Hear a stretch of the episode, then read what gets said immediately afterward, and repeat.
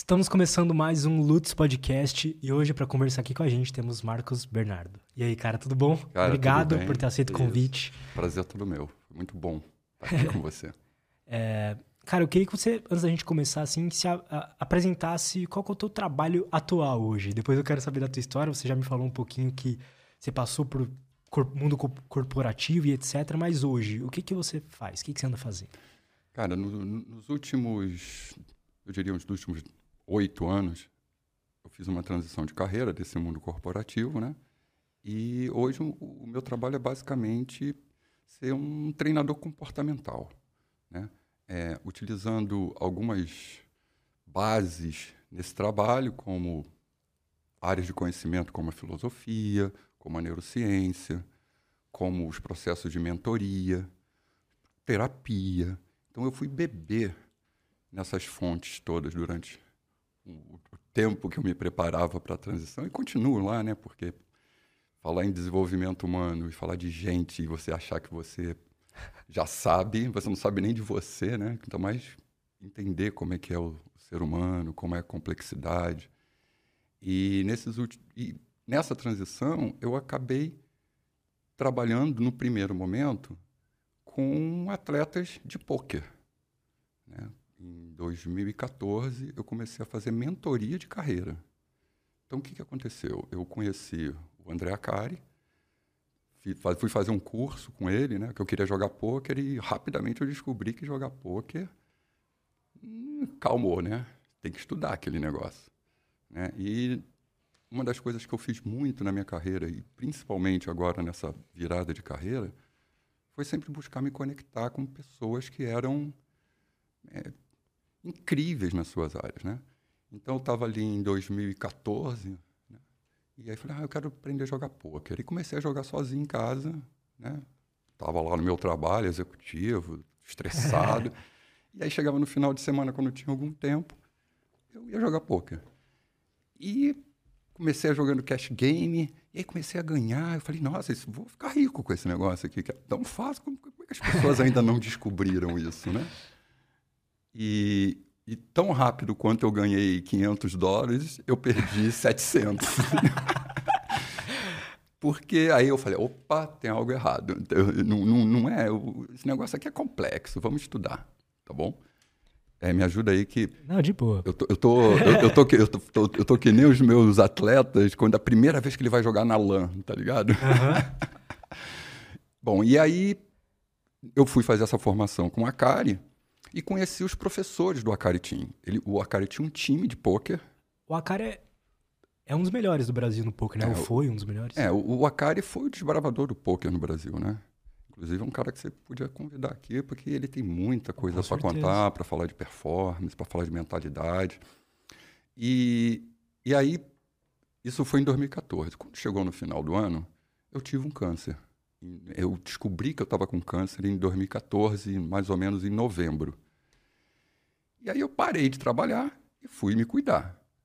E eu fiquei afastado do trabalho corporativo um ano e meio, me cuidando, tive que fazer cirurgia, radioterapia, processos quim- de quimioterapia e tal. E eu tive uma coisa que eu nunca tinha tido na minha vida: tempo. Quer dizer, Interessante. a minha vida eu não conseguia trabalhar, performar tão bem no mundo corporativo. Falei, cara, o que que eu vou ficar fazendo esse ano? Eu, eu já estava começando ali a ajudar só os, os meninos do, do- do- que eram professores. Ele tinha um time de pôquer que tinha lá seis, sete, oito que eram professores e para baixo tinha lá 100 cara.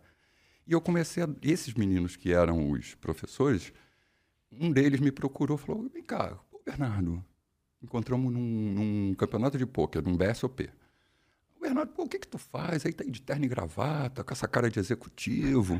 Pô, o que que tu tá fazendo aqui? O que que você faz? Eu expliquei para ele que eu era executivo de um banco, da área de tecnologia, que eu tinha 50 funcionários, que a gente trabalhava na área de gerenciamento de projetos. Ah, legal, como é que é o teu trabalho? Eu falei, cara, meu trabalho hoje, basicamente, é dar coaching e mentoring para os meus funcionários. Quando eu tenho 50 funcionários, eu chego de manhã, abro o meu computador, resolvo os e-mails ali dos, dos chefes, dos executivos e as, as picas que estão entrando, né? E abri uma bandeirinha verde. Vem o primeiro. Aí vinha um, ó, oh, cara, fiz esse relatório, pô, o cliente reclamou, não sei o que. Eu falei, cara, vamos lá. O que, que você queria informar aqui? Como você poderia falar isso aqui diferente? O que, que você sente quando você lê essa frase? Pô, essa frase está mais positiva ou está mais negativa? Que, qual é a mensagem que você quer passar? Então, eu vivia fazendo... Ah, os, chegou, agora tem que fazer o schedule lá no Microsoft Project, não sei o quê. 3 mil linhas de, de, de projeto. Quero ver. Traz aqui para o tio ver. Aí mostra, ó, aqui não tem interdependência, aqui está faltando aquilo. Pô, o que, que a gente vai fazer? O que está faltando? E eu ficava fazendo isso. Aí vem outro, vem outro, vem outro. Então você meio que já, né, é, já era um, um treinador. Ali. Isso, sempre fui, porque, na, na, verdade, assim, em 92 ou no, 92 eu tive minha primeira designação gerencial e eu estava na IBM à época. Né? E aí, cara, IBM, AT&T, Citibank, esses caras me treinaram durante 30 anos altos treinamentos. Por exemplo, gerenciamento de projeto, eu fui estudando na George Washington University, inside da IBM. A IBM trouxe a, isso, isso em início, eu diria início dos anos 2000. Então já vão lá 23 anos. Entendeu? E, e esses caras me ensinaram muito. Por exemplo, nessa minha primeira designação gerencial, aí você vai ser gerente. Pô, você é gerente de quê? Daquele cara ali, só um, tá? Um só, mas. Aí me mandam para um curso de imersão, uma semana na, na. Como é que é o nome do Frade ali em Angra dos Reis? No Hotel do Frade, eu acho. Uma semana lá com os gringos, só ensinando o quê? Como você dá coach? O que é mentoria? Como você dá feedback? Como recebe feedback? Né? Porque você está o tempo todo gerenciando pessoas. E o que, é que você quer no mundo corporativo? Que essas pessoas performem uhum. no mais Total. alto nível. Total. Certo?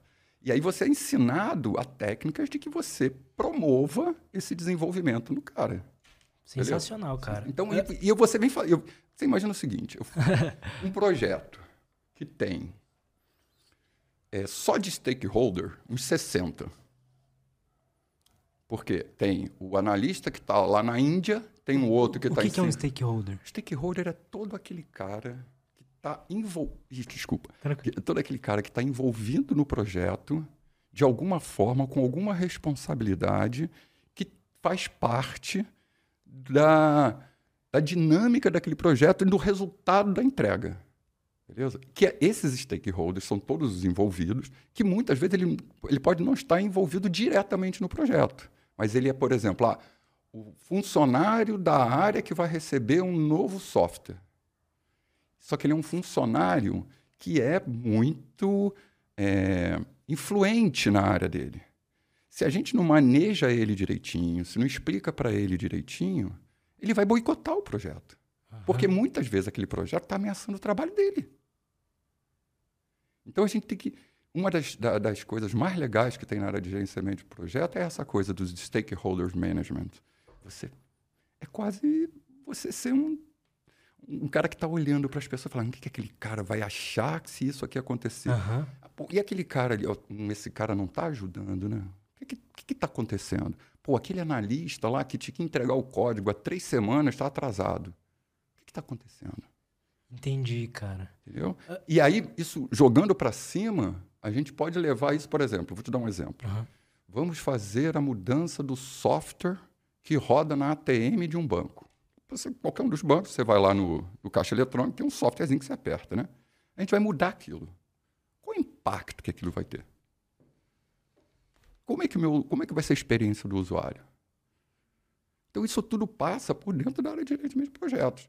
Porque quando você é um, o, o gerente de projetos, o, porque muitos projetos grandes, eles começam. Tem um grande gerente de projeto, que é o cara do guarda-chuva, Aí você abre tipo um portfólio, né? Você abre, você vai abrindo vários outros frentes de projeto. Uhum. Aqui tem, sei lá, sete gerentes de projeto diferentes, tem o gerentão do projeto, embaixo desse gerente de projeto tem as equipes. E por fora tem o cliente.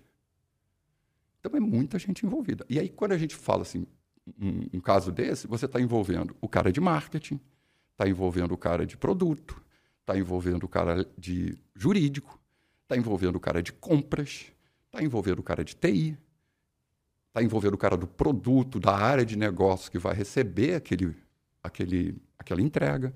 Né? E muitas vezes você está envolvendo a comunidade. Vou dar um outro exemplo. Você vai construir um estádio. Uhum. Lá, vamos construir aqui o estádio do Corinthians. Pô, você está impactando uma comunidade inteira. Está impactando o trânsito. Está impactando muitas coisas. E se você fica bitolado ali só na entrega, quem é que está olhando para isso tudo que pode amanhã? Alguns projetos que a gente vai e, e fala de governo, por exemplo. É, já aconteceu, você está assim na fase 3, o projeto tem cinco fases, está na fase 3, aí vem um. Oh, você não fez risk management disso aí, não? Porque tem um negócio aqui da prefeitura que ele está construindo uma rua que vai pegar e vai. Você não sabia? Então é muito e pessoas diferentes. Você imagina um projeto que tem essas pessoas que são diferentes. Né? O cara que é do jurídico é uma cabeça, tem uma visão de mundo. O cara de TI tem outra visão de mundo. O cara de marketing tem outra visão. E interesses pessoais, agendas pessoais. Né? E aí você expande isso por cultura, porque às vezes um está no Texas e o outro está em Tóquio. Qual é a cabeça do cara de, do Texas e a cabeça do cara que está em Tóquio? São pessoas completamente diferentes, visão de mundo diferente. E, aí o seu trabalho era perceber isso. Um dos. Um dos. Uhum. Quando eu era gerente de projeto. Uhum. Né? Que depois que eu passei a ser head de gerente de projetos, meu trabalho. Eu fiz um outro trabalho que foi muito interessante também, que, que é. Antes da gente continuar, tá. deixa, deixa, eu te dar um presente também. Você me deu um presente, né? Edu, pega para mim o, o, livro que ele me deu. O livro. Você me deu esse livro aqui de presente, né? O Rio da Consciência, Sim. do Oliver Sacks, Sacks, Sacks, sei lá. Sacks. É um já tava querendo ler alguma obra dele, então muito obrigado. E eu também tenho um presentinho para você. Ah, eu já sabia. Eu, até, eu, eu, ia até vir com uma, mas eu falei assim, não vou, porque o cara vai achar que eu já tô... Oh, lembra da minha camiseta.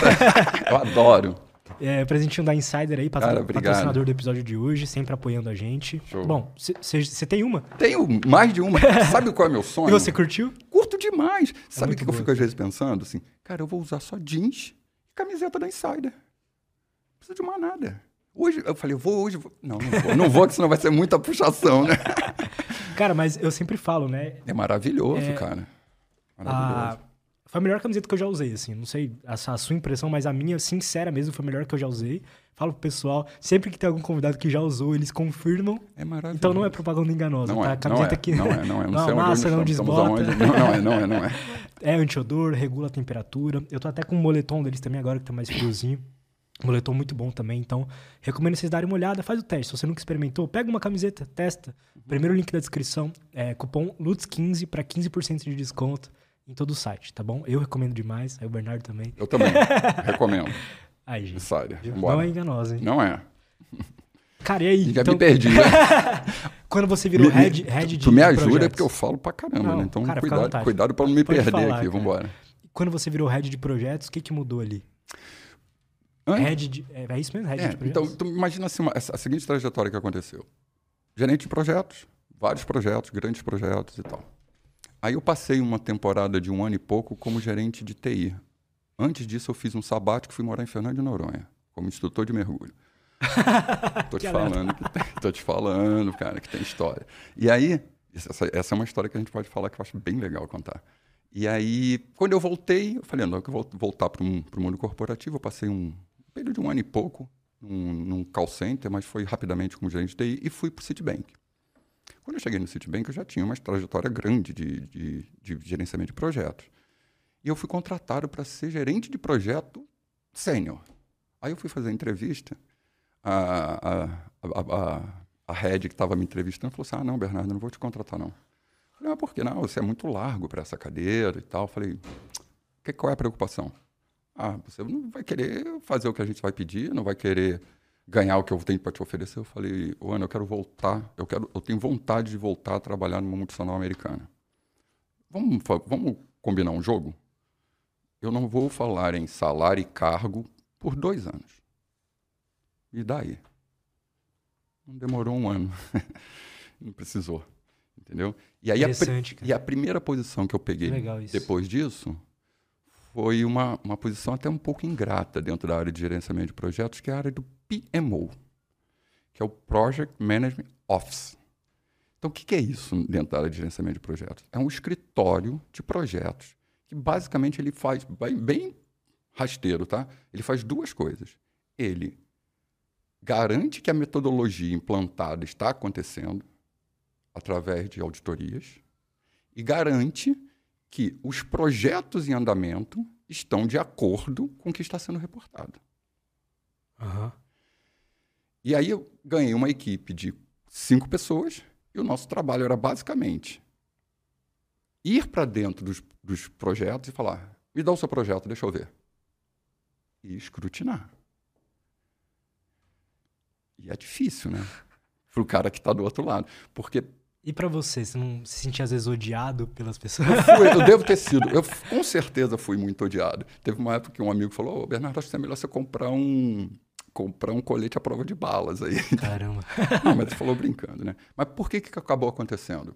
Como era um volume muito grande de projetos, é, a gente precisou fazer uma seleção dos, sei lá, top 30, quais eram os mais importantes para a franquia, quais eram os projetos mais impactantes e tal. E aí a gente colocou lupa nesses. E, eu, e uma outra área ficou responsável pela metodologia. Então eu e meu grupo ficamos. é, a gente brincava que a gente era meio a polícia do negócio, né? É chato isso. E aí eu comecei a trabalhar com os, com, com os meus liderados lá, porque a gente falou, cara, a gente não pode ser visto como polícia. A gente tem que ser visto como consultor, como alguém que vai ver que tem alguma coisa que não está acontecendo bem e não está aqui para, saca, apontar dele e dedurar. A gente está aqui para contribuir. Nós, não- por que, que nós estamos olhando os projetos? É porque, em teoria, nós somos os que mais sabemos sobre projeto aqui dentro. Então, a gente, em vez de ser só o cara que aponta os erros, começa a ajudar. O que está acontecendo nesse projeto? Ah, ah, esse aqui encasculou porque ah, o cara de compras tinha dado uma data de 30 dias para entregar o roteador e vai demorar 120 porque ficou preso na alfândega. Ah, qual- ah, vamos olhar aqui. Então, teve risk management para isso? Tinha um risco associado a esse problema que tinha uma mitigação? Não. Erro. Então, o que, que essa gente pode ensinar e ajudar este gerente de projeto? O que, que aconteceu que você não percebeu que deveria ter um risco aberto com um plano de mitigação caso atrasasse a entrega do roteador? Entendeu? E aí a gente conversava, tentava entender, né? E muitas vezes o cara não tinha o que fazer, ele tinha feito, tinha explicado, mas ah, o plano não deu certo. Né? E quem está na área de gerente de projetos tem até uma, uma- um memezinho que diz o seu plano, né? Aí mostra uma retinha, assim, a coisa mais linda, né? Entrega. Aí a realidade. Porque é assim, por isso que tem gerência de projeto. Senão não precisava. Deixava, ah, você faz isso, você faz aquilo, todo mundo fazia bonitinho o que tinha que fazer, no final juntava tudo e entregava na data, no preço e na qualidade. Que é mais ou menos o tripé que segura ali o gerenciamento de projeto. né? Cara, então, querendo ou não, o, o seu trabalho, ele mesmo dentro dessas multinacionais, dessas empresas, era melhorar a performance De alguém. de alguém ou de, algu- de um de um mecanismo, grupo, né? ou de um processo, Aham, processo. de tudo. Né? Que E, foda. E aí teve uma- um, um momento mais à frente que aí eu fiquei um tempo com isso, né? sendo o... A gente brincava que atirava as pedras. Aí, depois de um ano e pouco, o, o executivo, meu diretor, falou, Bernardo, vamos fazer o seguinte agora, vamos trocar. Você vai ser o head dos gerentes de projeto. Em vez de você ficar no PMO monitorando, Aham. você vai trabalhar com a, com a execução. Agora você vai ser telhado. E foi muito bom. Eu diria que foi a melhor época que eu tive na minha carreira. Não, não vou dizer na minha carreira, porque o meu início de carreira foi muito motivado, sabe? Eu estava muito apaixonado pela tecnologia. Eu, cara, eu vi tudo acontecer, né? Eu sou da época que eu, eu trabalhei com cartão perfurado. Tu sabe o que é cartão perfurado? Tu Não, nem sabe o que, que é isso. Você nasceu em que ano? 99. Caramba! Que doido, né? Doideira, Às né, vezes eu cara? esqueço que eu tenho 60 anos, sabia? Eu falo, Caramba, como passa, né? Então, quando você nasceu, 99, onde é que eu estava em 99? Eu estava na AT&T ainda. Eu não tinha, ainda não tinha ido para Fernando de Noronha, eu fui em 2003 para Fernando de Noronha. E sempre foi muito interessante isso, né? E por que, que você falou que foi a melhor época da sua vida? Essa do. Porque eu trabalhei como mentor e coach. Hum, interessante. Foi a época, mas isso muito inconsciente, não tinha nenhuma consciente, consciência de que eu estava no meu lugar. Tá ligado? Por isso que eu não gosto muito da palavra propósito. Sabe? A gente fala, ah, qual é o seu propósito de vida? Parece que é uma coisa para a vida toda, sabe? Uhum. Algumas vezes pode ser, tudo bem. Né? Sei lá, meu propósito de vida eu descobri quando eu tinha 12 anos que eu queria ser bombeiro e fui, vivi, me apaixonei, sou o melhor bombeiro do mundo e, e é isso. Mas dizer que todo propósito é uma coisa muito. Parece que é uma coisa muito definitiva. Você sente assim também quando a gente fala, ah, é meu propósito de vida, né? Eu não consigo ter isso, sabe? Porque a cada momento eu sinto que minha, minha, minha paixão vai me levando para outros lugares, sabe? Mundo líquido, né? É. Já diria Balma. E no meu mundo não era isso. Eu fui treinado para entrar num emprego, fazer minha carreira, me aposentar. Se possível, Isso numa... nunca te deu um. Desculpa te interromper. Isso nunca te deu um desespero, não? Não. Não, era, era, era, era, era o que era. Cara, eu sou de uma época que tinha três canais de televisão. preto e branco. Você imagina eu, adolescente, com 17 anos, vamos ao cinema, eu e os meus amigos. Como é que você acha que a gente combinava de ir ao cinema? Não tem celular. que doideira, né, cara? É, muito doido, é muito doido. E aí, como é que era? Um ligava para o outro, encontrava na escola e tal. E eu, durante o grande parte da, da até ali o dar, eu ia falar até o científico, olha, tá vendo como é que é? Até o ensino médio, uhum. eu, eu, eu, morava na rua que era a escola. Então, além de eu ser amigo dos caras da escola, os caras que eram meu amigo na escola eram meus amigos na rua. Então a gente combinava. Aí, cinema sábado, cinema, pô, tá passando ali no, no, no Tijuca, não sei o quê, eu sou carioca, né? Tá ali no Tijuca e tal. Vamos, vamos, sábado, que hora? Qual sessão? Quatro horas. Tá combinado. Ponto. Isso era sexta-feira, meio-dia. E aí cada um ia para suas casas, não sei o quê. Às vezes, um ligar. Aí, porque telefone na minha época era investimento, né? Tá ligado? Tô ligado disso. Tá Muita ligado? gente, inclusive, se fudeu, né? É. Verdade. E, e aí a gente ia. Pronto. Ah, vamos encontrar onde? Ah, vamos encontrar ali na esquina da rua tal com a rua tal. Tá bom, beleza. Quero ir no bairro. Aí a gente encontrava. Quem vem? Ah, não veio? O máximo que a vida acontecia, a gente ia no orelhão, botava uma ficha e ligava para casa do cara no orelhão. Você puxava a sua cadernetinha de telefone com os números. é um outro mundo. Então, quando você me pergunta, né? Ah, você fala, ah, eu não sinto isso. É porque você tem muita escolha. Eu não tinha muita escolha. Quando eu tinha a, a minha história de infância ali, uma, a minha infância foi uma infância humilde e tal, classe média baixa, meu pai comerciante. E, mas eu sempre tive duas coisas. Aliás, três. Comida. Chegava domingo e vinha assim, o que, é você Ah, tem frango e peixe. Tá ligado? Então, saúde e educação. Cara, meu, eu me lembro que eu tinha. Eu estava no ginásio ainda. Estava na sexta série. Eu estava na sexta série e aí eu, eu adorava ciências. Eu sempre fui um cara das ciências, né? Bom, enfim, já não sou mais tanto. É, é complicado isso. Nossa, bom, enfim, vamos lá. E, e aí eu assisti uma aula, uh, o, o ginásio, o, a, o ensino fundamental, na minha época, nos anos 70, era muito bom na escola pública. Era excelente. A escola que eu estudava tinha artes, tinha laboratório de ciências, de química e física, tinha a educação física. Teve um ano que a gente passou por todos os esportes. Fala aí, vôlei, basquete, futebol de salão. O técnico de futebol de salão, o professor de futebol de salão era o Ademildo Chirol. Você não vai conhecer, mas os caras da minha idade vão saber quem ele é. Ele foi, ele foi era técnico, era preparador físico da seleção brasileira dos anos 70. Ele foi preparador físico da seleção campeão de 70. Ou ele foi para 74, não, não tenho certeza. Mas ele era pica das galáxias, tá ligado? Aí eu me lembro que a gente chegava no, na, na quadra para jogar, ele sentava na arquibancada, pegava a bola de futebol de salão, jogava na quadra e falava assim: joguem.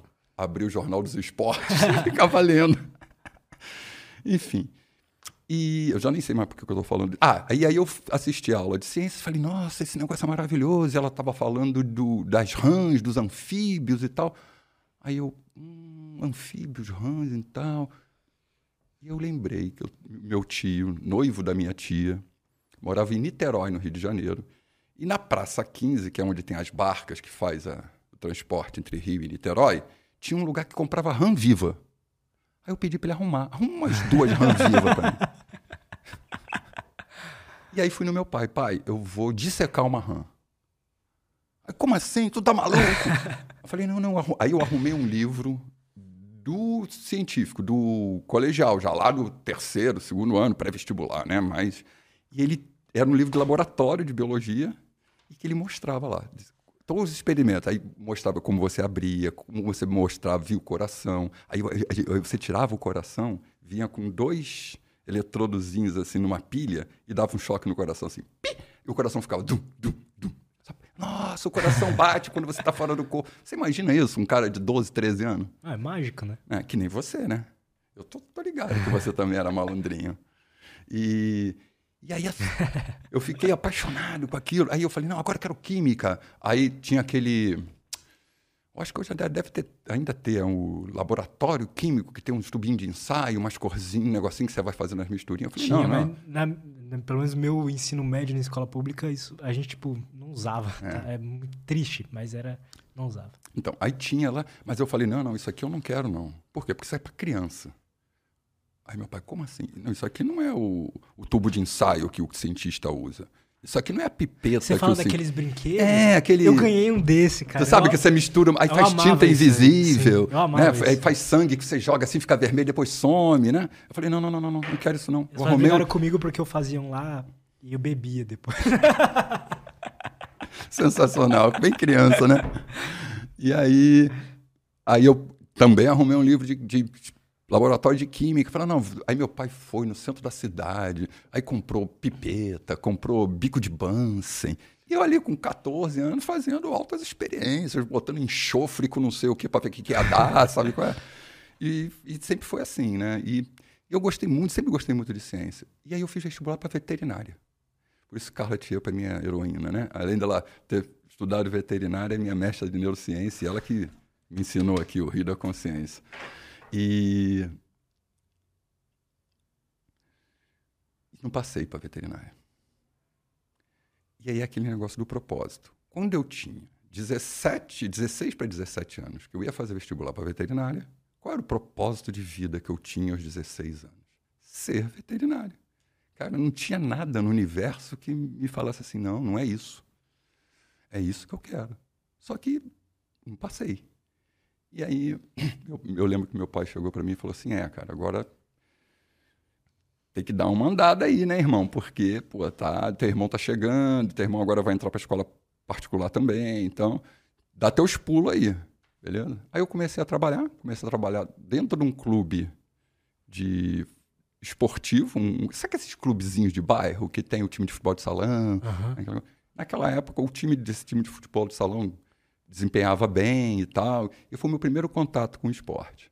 Eu, era, eu não jogava, era muito ruim, mas fui campeão brasileiro no, ali, nem, nem no banco, né? Eu era o cara que sabe o que eu fazia? Eu levava as carteirinhas para o registrar quem eram os jogadores que iam jogar naquela partida para botar na súmula.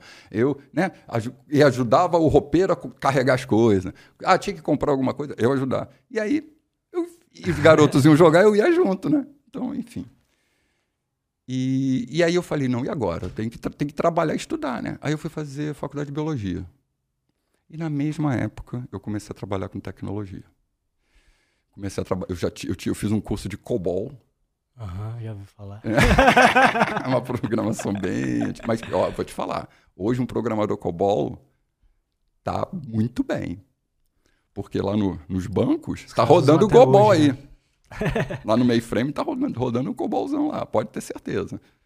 E, e muito impulsionado pelo meu pai, né? Quando eu não passei para veterinário, meu pai acho que ele ficou meio preocupado assim, o que, que vai rolar agora com ele, né? Aí eu fiz vestibular para biologia e fui estudar biologia. Passei e fui estudar biologia. E eu estudava de manhã. E comecei a trabalhar de 3 da, da tarde às 11 da noite com tecnologia. Operador. Apesar de ter feito o, o curso de de programador, uhum. eu não consegui emprego de programador, mas consegui como operador. Mas já era, cara, assim, 81. Era em, cara, você fala, o que, que você faz? Eu sou operador de computador. Computador? É. E a grana era boa demais, porque não tinha, né? Não tinha quem soubesse mexer com aquilo. Né? Aí você fala, ah, como é que você vai estudar aquilo? Não tinha faculdade. O mais perto que você podia fazer era uma faculdade de matemática. E, e aí, dois anos depois, fazendo biologia, eu, eu, ia ter que estudar de manhã e de tarde, porque começou os laboratórios, começou aquelas coisas, e eu tive que escolher. Ou eu trabalho, ou eu estudo neste, nesta carreira de biologia. Eu, com os, acho que eu estava com uns 18 para 19 anos, ganhando hoje, sei lá, assim, uns 7 contos. Vou largar isso aqui para. Nem uhum. fu, né? Vou ficar aqui, vamos ver o que é que dá. E, e eu sou muito numa época do self-made, né? Tá ligado? E, e continuei ali. E segui minha carreira toda em tecnologia. Foi por aí mesmo. E aí, voltando ao propósito. Naquele momento, sumiu a veterinária. Eu me apaixonei tanto pelo negócio que o meu propósito, que era, ah, veterinária, agora o meu propósito é ganhar dinheiro e ser um puta de um analista de sistema. É, cara, eu fiquei muito apaixonado pelo negócio. Como que você substituiria essa, essa palavra propósito? Qual, o que, que seria uma, uma melhor forma de Eu gosto de falar intenção genuína. Eu gosto, não, copiei da Carla Tiepo. Ela fala muito, intenção genuína. Sabe? Qual era a minha intenção genuína num, num determinado momento? Inconsciente. Eu estava fazendo escolhas e tomando decisões de uma forma totalmente inconsciente. Você acha que você tem livre-arbítrio? Você já passou por aqui, né? Vai, não vamos entrar nessa história, né? Porque já passaram filósofos. Eu acho que eu não tenho. Então, imagina com 17 anos, né? Se você pois vai é, ter, né? né? Verdade. Aí te obrigam a escolher a sua carreira para a vida. Aí você entra na angústia. Eu, eu, tenho, eu trabalho muito com adolescente, né? Uhum. e no, no, eu, eu, agora tô, a minha pegada agora é estudar a adolescência. Eu quero entender o que, que acontece com o adolescente de hoje. Porque eu, eu não sou esse adolescente. Eu não fui esse adolescente. É, então, eu, apesar de estar com eles desde 2015, muitas vezes eu me surpreendo para o bem e para o mal.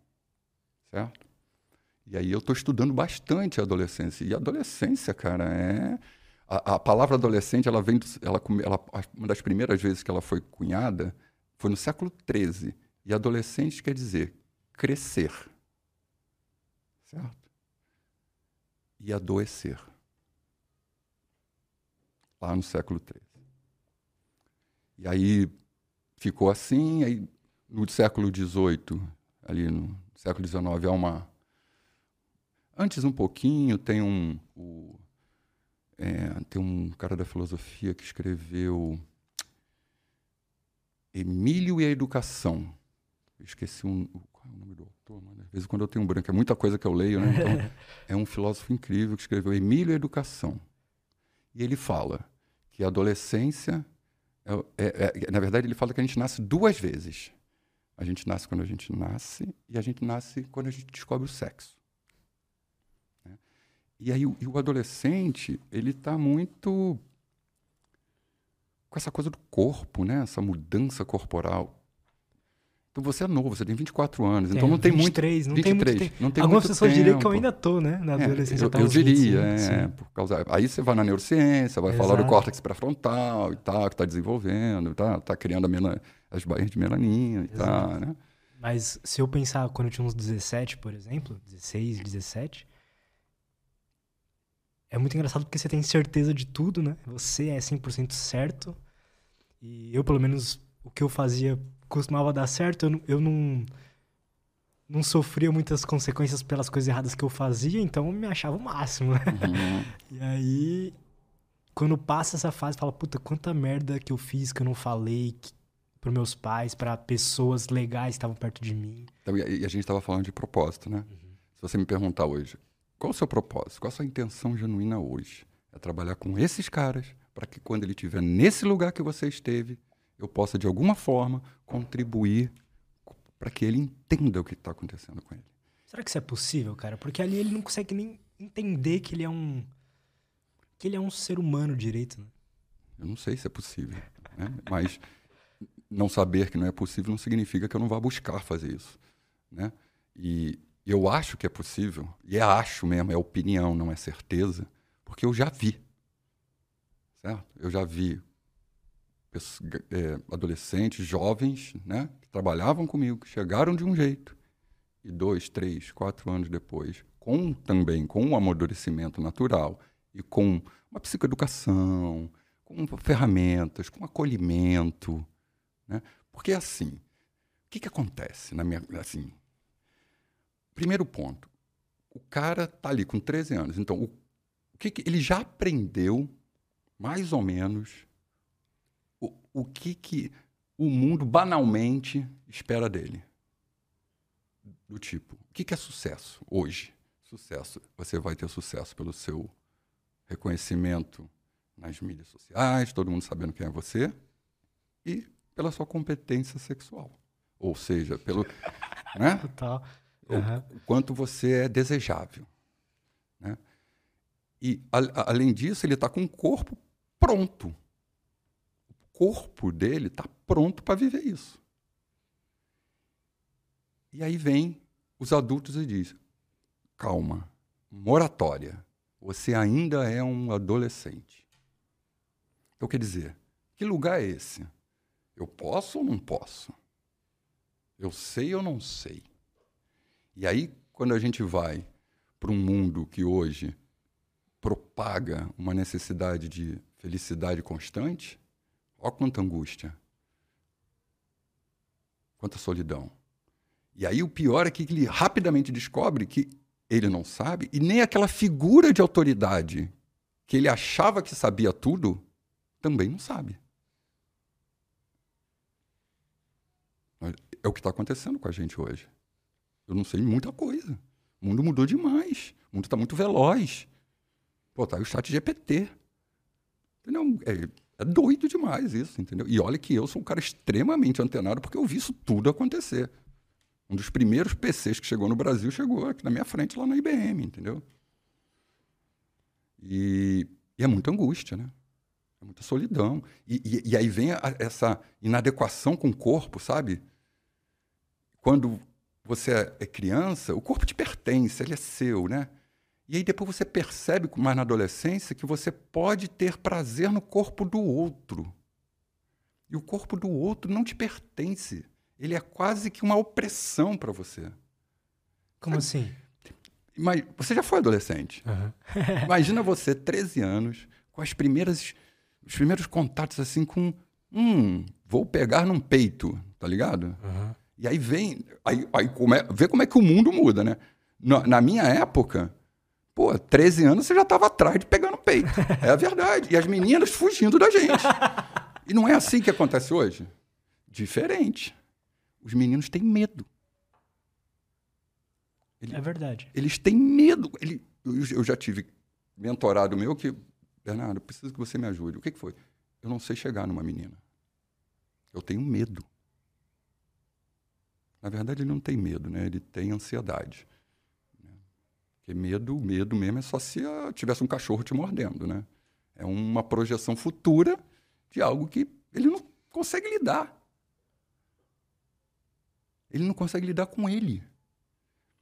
E aí, pensa, você, coloca, você já passou por isso, né? Você estava ali naquele lugar. O mundo te dizendo o quê? O que, que o mundo está dizendo para um cara de 15 anos? O que, que é bom? O que é sucesso? O que é ser feliz? E ele quer acelerar isso. Só que o mundo diz para ele: não, não, não, não, calma aí, você só tem 15 anos. Tem muito chão para você andar.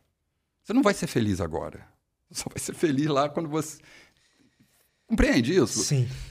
e aí você fica: quem sou eu? Eu não sei quem sou eu aos 60, quanto mais um garoto de 15 anos. E aí, o que, que a gente faz? A gente precisa se adequar. A gente precisa se livrar dessas falta de subjetivação na palavra. E aí, qual é a melhor coisa? Estar do lado. Então, você chegou em casa, seu filho, você dá boa noite pro seu filho. Boa noite, filho. Ele, ah, vai tomar no cu. Tá tudo bem. Né? É isso que acontece. É assim. Aí você faz, ah, filho, que, como é que foi o seu dia hoje? Ah, não quero falar contigo, não. Ah, me deixa em paz. Aí você, tá bom, eu vou só sentar aqui do seu lado. Se você quiser falar, você fala. Vai vir um, um incômodo, uhum. né? Pô, sai daí, cara, me deixa em paz. Não sei o quê. Não, tá bom, tá, tudo bem. Aí daqui a pouco ele vem. Pô, rapaz, sabe o que, que é? Sabe? Eu, eu tenho impressão, isso. Ontem mesmo eu estava conversando com um cara que tem três filhos, e eu tenho impressão da minha própria relação com meu pai. Que quando a gente é adolescente, assim, ou até criança mesmo, a gente fala umas merdas e os pais levam pro lado pessoal. E, e, e, e, aí, eu... aí, ele fica puto. Claro. E, aí eu fico num lugar meio estranho nisso tudo, porque eu não tenho filho, né? Olha que doido. Eu sou pai de pet, né? não, não, não, não tenho filho, não tive essa experiência. E aí, de repente, eu saio lá do, do POC e caio dentro da CNB. Você se lembra da CNB, da Sim. Então, eu fui, trabalhei lá com a CNB, tive um trabalho um pouco diferente só disso que eu estou te falando. Lá eu entrei um, mais um talent manager, um, uma consultoria, porque eu trabalhava muito próximo da diretoria, então a gente escolheu o time juntos, a gente fez um monte de. mudou muito, muita coisa ali. Foi, e era a minha primeira experiência com esportes eletrônicos, né? E aí, quando eu chego lá, eu percebo isso. Opa, um monte de adolescente, né? Chego lá, encontro nove, dez adolescentes. Eu mudei para GH. Estou te falando. Eu morava na GH. De... Chegava na GH terça-feira e só ia embora domingo à noite, Era depois do CBLOL. Do, CS? É, do LOL. Do, do né? LOL. Uhum. Ia, ia, depois, e só ia embora depois do. do... ia para casa. Aí ficava domingo, ou segunda, aí ficava terça, aí terça tarde já vinha, já vinha de malicu, ia dormir, dormia no quarto com os caras. Fui muito criticado por causa disso, que pessoas, os meus colegas da psicologia do esporte e tal não, não achavam que era bom esse, esse, essa, essa imersão, mas ok, eu, não, eu queria experimentar. E valeu a pena? valeu a pena para aprender aonde foi bom e aonde foi ruim, né? E, mas eu tive uma oportunidade de, de virar assim, tipo o uncle, tá ligado? Os meninos me chamam de Uncle Bernie, né? Porque era coisa assim do tipo, a gente conversava de tudo, sabe? Aí você fala, mas que caralho isso tem a ver com performance, velho? O que, que, você acha? Você acha que tem a ver com performance? O quê? Essa coisa de você lidar com o cara ali no dia a dia. Pô, briguei com a namorada. Pô, tô, porra, tô com saudade da minha mãe. Cara, eu acho. Eu, eu, pra mim, só existe uma alta performance com autoconhecimento e regulação emocional. Então, então, essa é parte do meu trabalho. É usar junto com o atleta, entender quais as emoções que estão ali presentes e utilizar essas emoções em prol da alta performance. Do tipo, o que que pega durante o treino? Você não treina direito. Qual é a emoção que está acontecendo? Porque você é um cara da neurociência. Cara, eu, tudo que você já viu aqui nesses 150 episódios que você passou aqui, você sabe do que eu estou falando. Aí o cara, ah, não, não tenho nada. Não tem problema nenhum. Tá tudo bem. Aí você vê o cara treinando, não chega na hora, não, não foca, brinca o tempo todo no treino. O que, que ele está evitando? Será que ele está sem motivação? Você acha que algum atleta não tem motivação? Porque a motivação é intrínseca. O, o, o, tem um treinador, não foi o, como é que é o nome dele? Que falou, ele falou uma vez assim: Eu não gosto desse papo de motivacional. Porque, porra, um atleta que está na Série A do Brasileirão, porra, como é que ele não está motivado? Se eu precisar motivar ele, ele está no lugar errado. Mas não é por aí. Uhum. Quando, eu, quando eu falo dessa motivação, é trazer para o aqui agora e perguntar Pra que caralho você joga League of Legends? E você vai ter várias respostas, mas muitas vezes não é a verdadeira. É a, a resposta do mundo. Né? É, é, o que ele acha que o mundo quer ouvir que ele diga. Uhum. Tá ligado? Eu preciso me adequar ao mundo. Como é que o mundo me vê? Né? Como eu me vejo? Como eu não quero ser? Mas como que o outro não quer que eu seja? E aí eu vou me adequando, porque eu preciso pertencer, eu preciso ser aceito. Quando eu chego no mundo, o mundo está pronto. Eu não vou chamar isso aqui de blá blá blá. Isso aqui é livro. Então eu não tenho escolha para mudar isso. Então, quando eu chego no mundo, o que, que acontece? Eu tenho que rebolar para me adaptar. Aí chega na adolescência, você se adapta a quê? Se eu não sei nem quem eu sou, o que, que eu quero ser, o meu, a minha referência de responsabilidade também está todo perdido lá. Não é verdade? Por isso que a gente se identifica com uma tribo, né? Nessa época. Exatamente. Porque ela você... tem uma, uma persona, né? Uma... Exatamente. E, e, aí você começa a ter os... Por exemplo, eu. Quando eu entrei lá para o tal do ginásio, lá para a quinta série do, do Fundamental, eu entrei para a turma da tarde, dos repetentes. Porque eu tinha mudado de, de, de casa e quando a minha mãe foi fazer inscrição nessa escola, já estava assim, quase começando as aulas, entendeu? E aí não tinha mais vaga nas turmas da manhã e tal. Então eu entrei para a quinta série com 11 anos, 10 para 11 anos, certo? Quando eu chego na sala, eu era o mais novo, o menor, todo cheio de sarda, e a minha professora, na primeira aula, me chamou de Pimentinha. O que, que você acha que aconteceu? Todo mundo riu. Todo mundo riu. Eu virei o, a criancinha. Cara, tinha, na minha sala tinha, eu tinha 11, tinha nego de 17. Escola pública, né? É. Tinha um cara de 17 de barba. Aí tu, tu, imagina eu, garoto de 11 anos, entrando no vestiário no primeiro dia da educação física. O que, que você acha que aconteceu? Eu só olhava e falava: Cadê? Né? Então, aí você, o que, que eu tinha que fazer? Eu tenho que me adaptar. Não vai ser na violência. Eu não posso ser o bully, o, o cara que faz o bullying, né? Tem que tomar cuidado, senão eu vou ser o cara que recebe o tempo inteiro. De novo, isso nada é consciente. Sim. É uma, garota, é uma criança de 11 anos, 12 anos. Aí ele, hum, legal. Então vou fazer o seguinte: eu tenho que ser mais inteligente. Se eu não sou mais forte, mais rápido, eu tenho que ser o mais inteligente. E aí talvez eu comece a me moldar com a ciência. Uhum. Então, olha só, foi escolha, talvez não tenha sido escolha eu gostar de biologia. Talvez tenha, eu, eu, eu tenha tido um, uma necessidade de me adequar de sobrevivência. De sobrevivência. e o caminho que eu, que eu, busquei foi o conhecimento. É muito louco isso. Não né, é? E aí, e aí eu vou falar mais. Aí o tempo passa. E aí acabou acontecendo o quê? Eu era o queridinho. Eu, eu só andava com, as pessoas, com pessoas três, quatro anos mais velhas do que eu. E os meus colegas da minha idade, salvo um ou dois, para mim era tudo burro, tudo besta. Tudo só, só queria saber de jogar, soltar pipa, ficar o dia todo soltando pipa, olhando para o céu e tomando sol na cara. Eu falei, que coisa de maluco, aí ficar lá.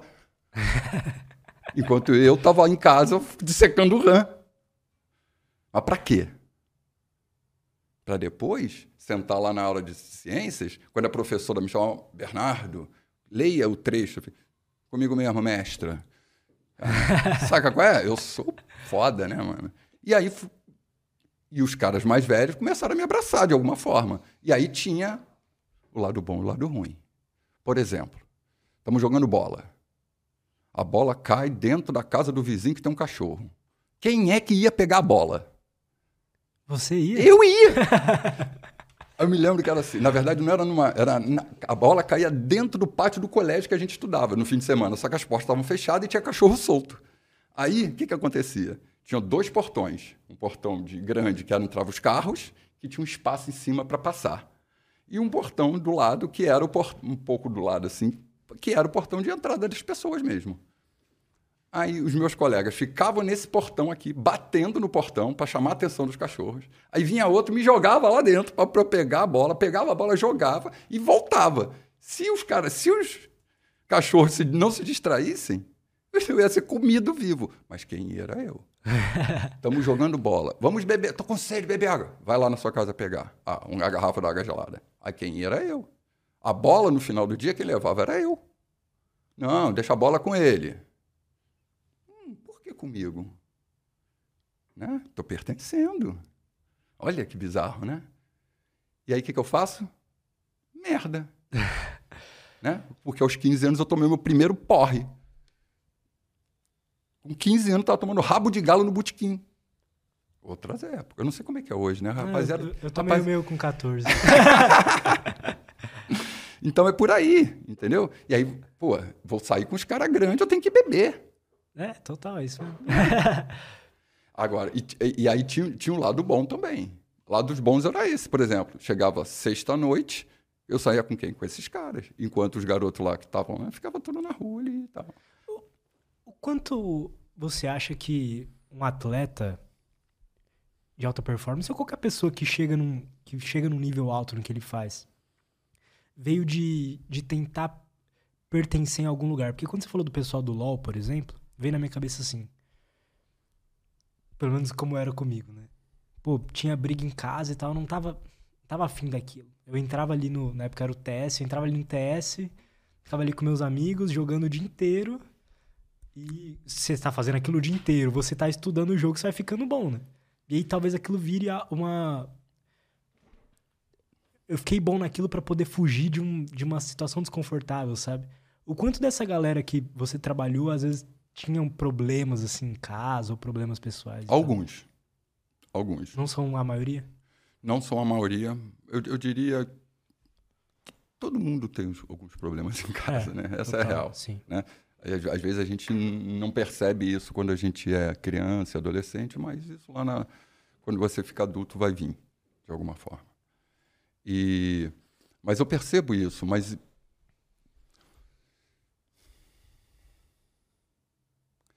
tem muito a ver com o que a gente estava falando antes do que é ser adolescente nesse mundo líquido. Ele está é você estava falando, o que, é que você fez? No seu caso, tinha uma, tinham questões em casa que você queria evitar. E é sempre a evitação. Quando eu tive um atleta que ele tinha algum incômodo, que ele entrou numa depressão. E ele diz para todo mundo, e diz para mim, e diz para o público que salvou ele da depressão foi o CS. Porque ele não era um cara que era. Ele não era um cara muito sociável na escola, não, não performava bem na escola, achava chato. Isso é, um, isso é padrão. Isso é 90%. 90%. Eu, eu, assim, eu não gosto de generalizar, né? Porque Aham. você rotula muito o ser humano, para mim isso é, chega a doer quando eu falo essas coisas, entendeu? Mas o que eu sinto Mas é. existem padrões, né? É. É um, esse é um padrão, sabe? De não gostar de estudar, de não. Né? Eu diria ali 80%, talvez. Entendeu? E aí. E, e, e ter uma dificuldade social. Uma dificuldade de se relacionar. De, de, de pertencer a algum grupo. E ele acha o grupo. Porque quando você jogava, você tinha seus colegas do TS. Você não conhecia pessoalmente. Mas você falava da sua vida para eles. Trocava, aprendia. E ok.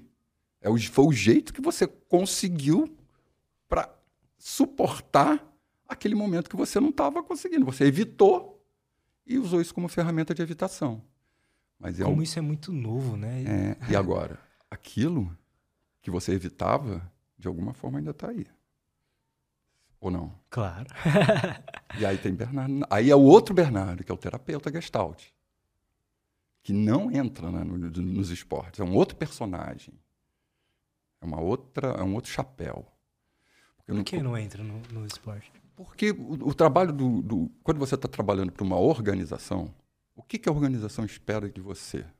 Que você faça aqueles atletas performarem na melhor forma possível, sem quebrar. Então, o meu trabalho é como se fosse um, mecânico de, de carro de Fórmula 1. Imagina um carro. de- Só que eu sou generalista. Eu não sou especialista em motor, não sou especialista em suspensão. Eu conheço um pouco de tudo. Como eu não sou especialista em neurociência, eu não sou especialista em filosofia, mas eu bato uma bolinha. O suficiente para essa galera se beneficiar do meu conhecimento. É como se eu fosse um. Se você me perguntar como você gostaria de ser visto, não é terapeuta, não é, é professor. O lugar que eu fico mais quentinha, sabe? Isso tudo, isso diz um pouco sobre mim, né? Então, o que que acontece? Eu fui lá, estudei neurociência com a Carla Tia pra caramba. Aí eu fui lá, fiz uma formação, duas formações, três, quatro, cinco formações em hipnose. Aí eu fui estudar, é, sei lá, filosofia com Clóvis de Barros. Aí fui estudar não sei o quê. Fui fazer uma formação robusta de gestalt terapia. Estou fazendo uma segunda formação. Estou lendo Oliver Sacks, estou lendo eh, Daniel Kahneman, estou lendo né, Damásio, estou lendo Dunker. Tô... Pô, tô falando disso, tem um livrinho sobre adolescente muito bom do, do Contardo Caligari, fininho.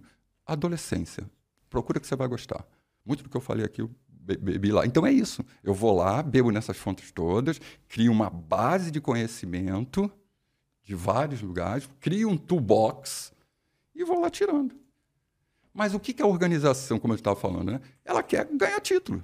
Ela quer performar no melhor, né? Ela tem sempre o processo que é importante, o resultado é sempre consequência, claro. Mas o que, que a gente está colocando ali? É competição, a gente quer ganhar. Né? Então se espera que o sujeito que está lá esteja saudável. Então é como se eu fosse responsável por um carro que eu tenho que fazer ele rodar na. Cara, qual é o. Sem furar o pneu, sem quebrar a suspensão, sem ele ficar doente. Compreende? Compreendo. E sabe o que eu acho muito louco? ano passado eu voltei a jogar CS, né? Hum, Aí... pô, pega a minha Steam, vamos bora, jogar bora. junto, bora, bora, bora, aí... jogar um CS. Esse é legal. E aí, depois de já ter... Quando eu era mais novo, que eu queria jogar profissionalmente, né? Com meus 15, 16 anos, eu gostava de jogar muito, de ficar treinando mira, ficar jogando DM, estudando o jogo. E beleza, passou essa fase, e aí voltei a jogar. E aí eu comecei a pensar assim, será que a galera do esporte tá preocupada com as coisas que eu vejo a galera falando aqui no podcast? Então, por exemplo, eu lembro que os jogadores da minha época, lá 2015, 2016, os caras viravam noite, os caras tomavam um monte de Red Bull, comiam mal, um monte de coisa e estavam lá ganhando vários títulos, né? O quão hoje, assim, você enxerga essa questão, as, os conhecimentos que você tem, por exemplo, sobre sono, uhum. você aplica isso uhum. ou, não, uhum. ou não importa tanto pro esporte? Importa muito. Porque pro futebol a gente sabe que o pessoal já tá, né? Tem muita vertente. É, é, é, por exemplo, eu, eu coisas que a gente trabalha. Eu, você me convidou, você é da, sei lá, um time X. Bernardo, tem aqui uma lineup de X, de Rainbow Six. Né? Quero que você tome conta dessa lineup. Eu tenho um framework, que é a base do negócio. São coi coisas que eu vou tocar que são importantes, pelo que eu estudei, para que você possa performar no mais alto nível. Aí começa. Um, rotina. Qual é a sua rotina? A primeira coisa.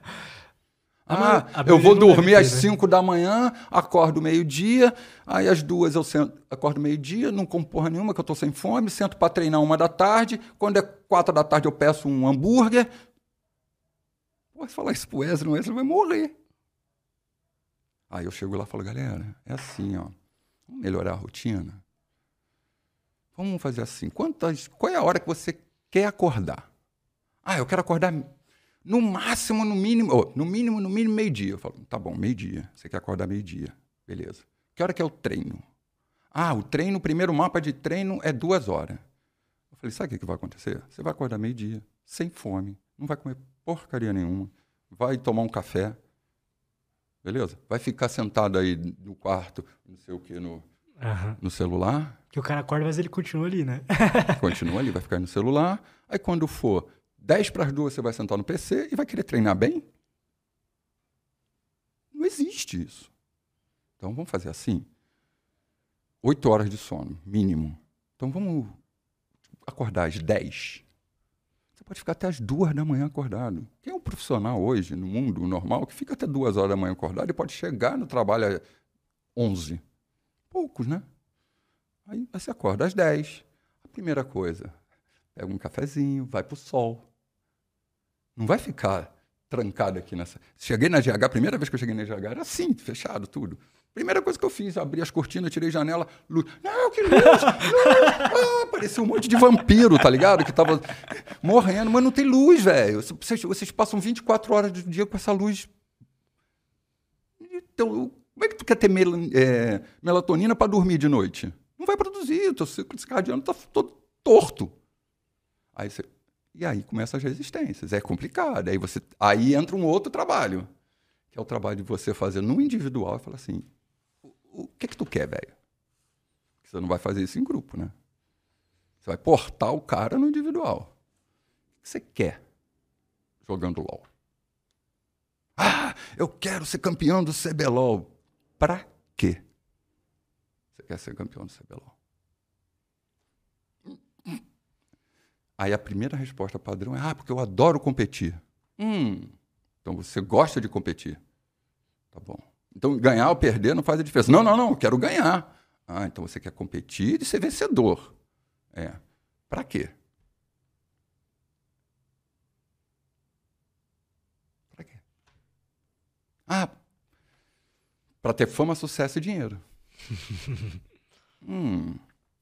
Então, você, tudo que você está fazendo, todos esses sacrifícios, é porque você quer, no resultado, fama, sucesso e dinheiro. Quer dizer, na verdade, o que você está dizendo é que sucesso para você é fama e dinheiro. Uhum. Ah, não, tem mais uma coisa, eu quero um monte de namoradinha. Mas ele não diz isso. O que ele diz é: ah, não, eu amo jogar LOL. Eu jogo porque eu amo jogar. Ah, então você ama jogar? Então beleza, vamos treinar oito horas por dia. Não, três horas tá bom. Caraca, mano, você não ama jogar? Então o processo é que eu tô. Por exemplo, eu, né? Eu falo, eu falo para ele: o que, que, que, que eu gosto? Duas coisas. Eu gosto de estudar e dar aula. É o que eu mais gosto de fazer: estudar e dar aula. Então o que, que eu faço? Eu estudo e dou aula. Quando eu estou dando aula, eu até brinquei com você quando eu cheguei, né? Que, uhum. que eu aqui eu estou exatamente como um dos meus atletas na primeira vez que ele vai a um stage. Eu estava chegando aqui, eu estava, eu não vou dizer nervoso, mas eu estava assim, uma expectativa grande do, do, do, pro que vem. Como é que eu vou performar? Né? Porque aqui eu sou, aqui agora, um jogador que está entrando na LAN. Só que é a minha primeira vez, é inédito. então, como é que será a primeira vez? Como é que é a primeira vez de um jogador que entra lá, lá no CBLOL, né? Primeira vez que eu vou jogar no stage. O que está passando na cabeça dele? E aí a gente volta lá. Para que que você joga isso? Se você está 100% do tempo preocupado com o que, que o mundo vai dizer sobre você, qual, o, o, né? qual é a visão que eu tenho de mim mesmo que eu quero passar para o mundo? E se eu quero sucesso, fama e dinheiro, qual, qual o nível de pressão que você está trazendo para você na hora que você entra numa LAN? Sendo que isso tudo está lá, presente. E, cara, se eu não performar, o mundo não vai gostar mais de mim. Uhum. Porque o mundo só gosta de mim não porque eu, pelo que eu estou sendo, é porque eu ganho. Se eu perder, eu vou ser hateado. Imagina, um cara de 18, 19 anos. que, não, que, basicamente o que, que ele fez a vida dele toda? Jogou videogame. Porque para ele chegar com 17, 18 anos no Tier 1, Tier 1 lá, né? Ele tem que ter começado a jogar como você falou. Fui, né? De com algum, 11, 12 com já. 11, 12 já estava ali. Né? E o que, que ele. Se ele estava ali com 11, 12, ele praticamente não estudou, não tem uma visão de mundo expandida. Ele é aquilo, velho. Saca? O mundo dele é aquilo. Aí você perguntou, mas será que ele sabe isso tudo aqui que, que, que, que, eu escuto aqui? Você sabia quando você tinha 13 anos? Não. Então, ele também não sabe. Alguns, eu diria, uma, uma boa parte, se interessa e vai atrás.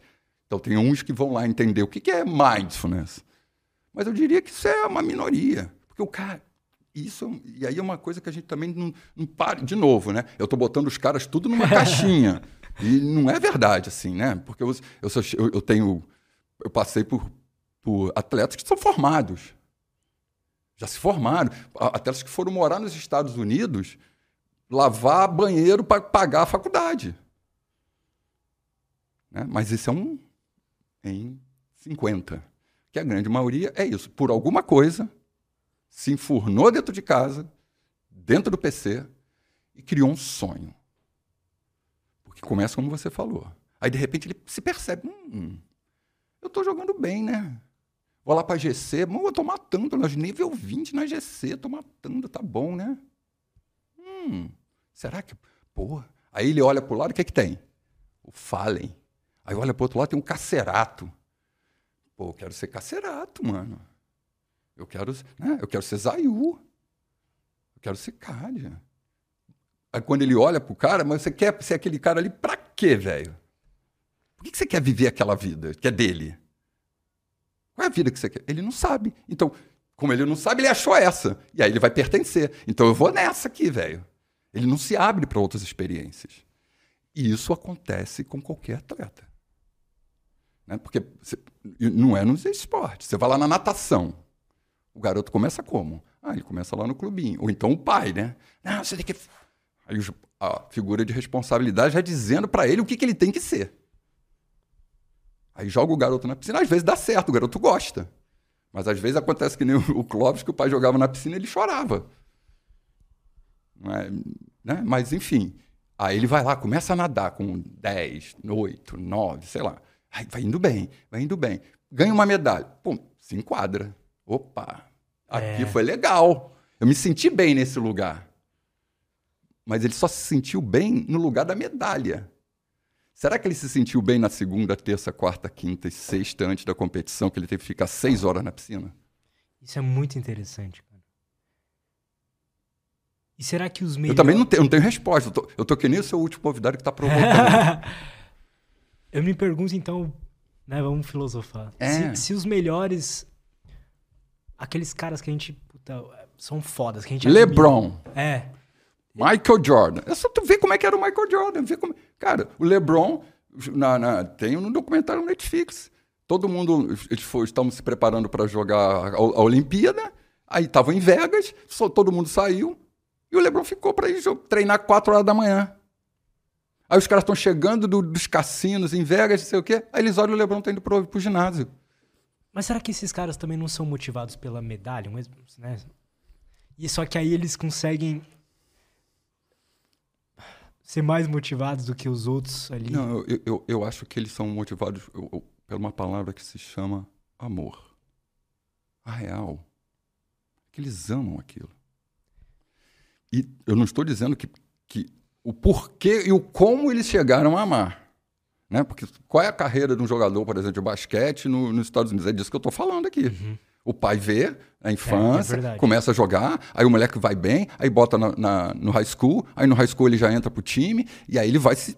Pô, o que, que é legal no high school americano? Pô, faço... você vê isso nos filmes toda hora. É legal fazer parte do time, né? As meninas gostam mais. Então, essa coisa vai, é meio imbricada, sabe? Eu não consigo te dar essa resposta. Ah, será que o LeBron queria ganhar só título? I don't know. Temos que olhar qual foi a história do LeBron, como ele viu, uhum. não sei o quê. Mas ele tem alguma coisa diferente. O que, que é isso que ele tem diferente? Será que não é uma busca por, por melhorar? Uma e... busca por melhoria? Pronto. Ele gosta de, é de ser melhor melhorar. do que ele era ontem. Exato. Naquilo que ele escolheu fazer. Exato.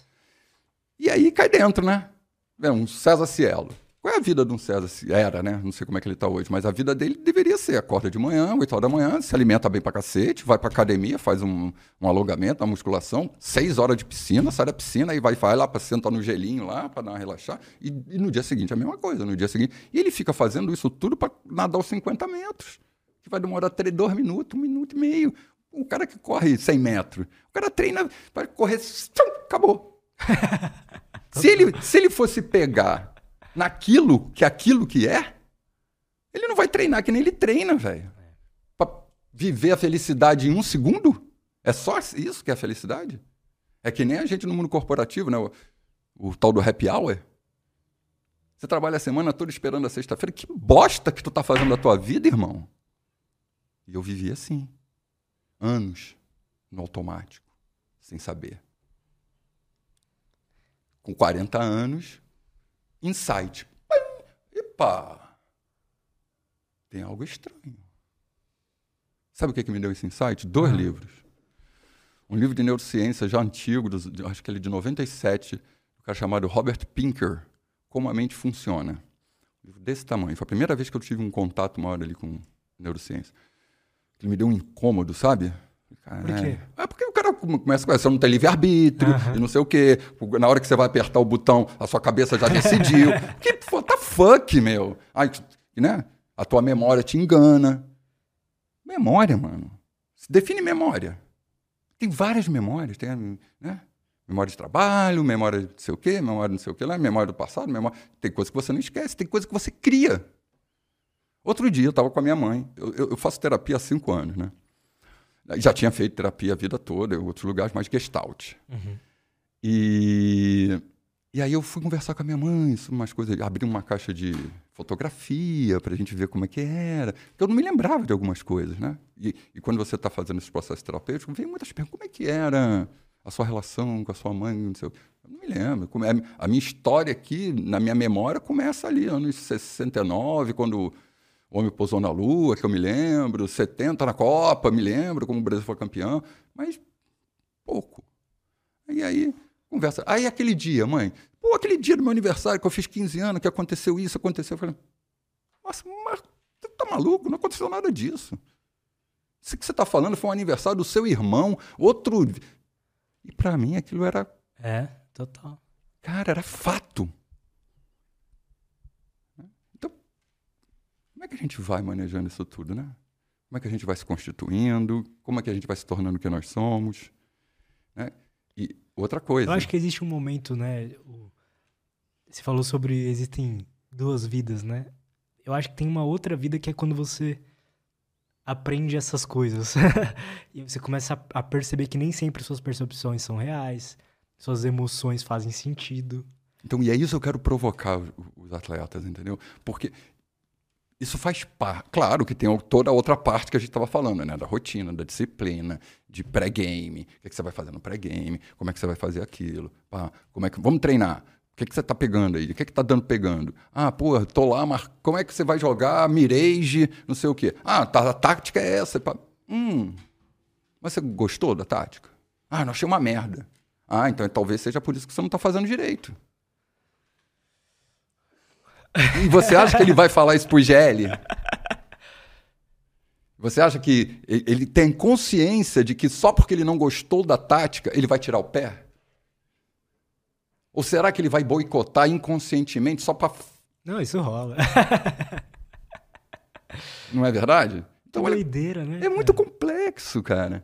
E, e aí tem uma, uma, uma outra coisa que complica mais ainda quem que me contrata?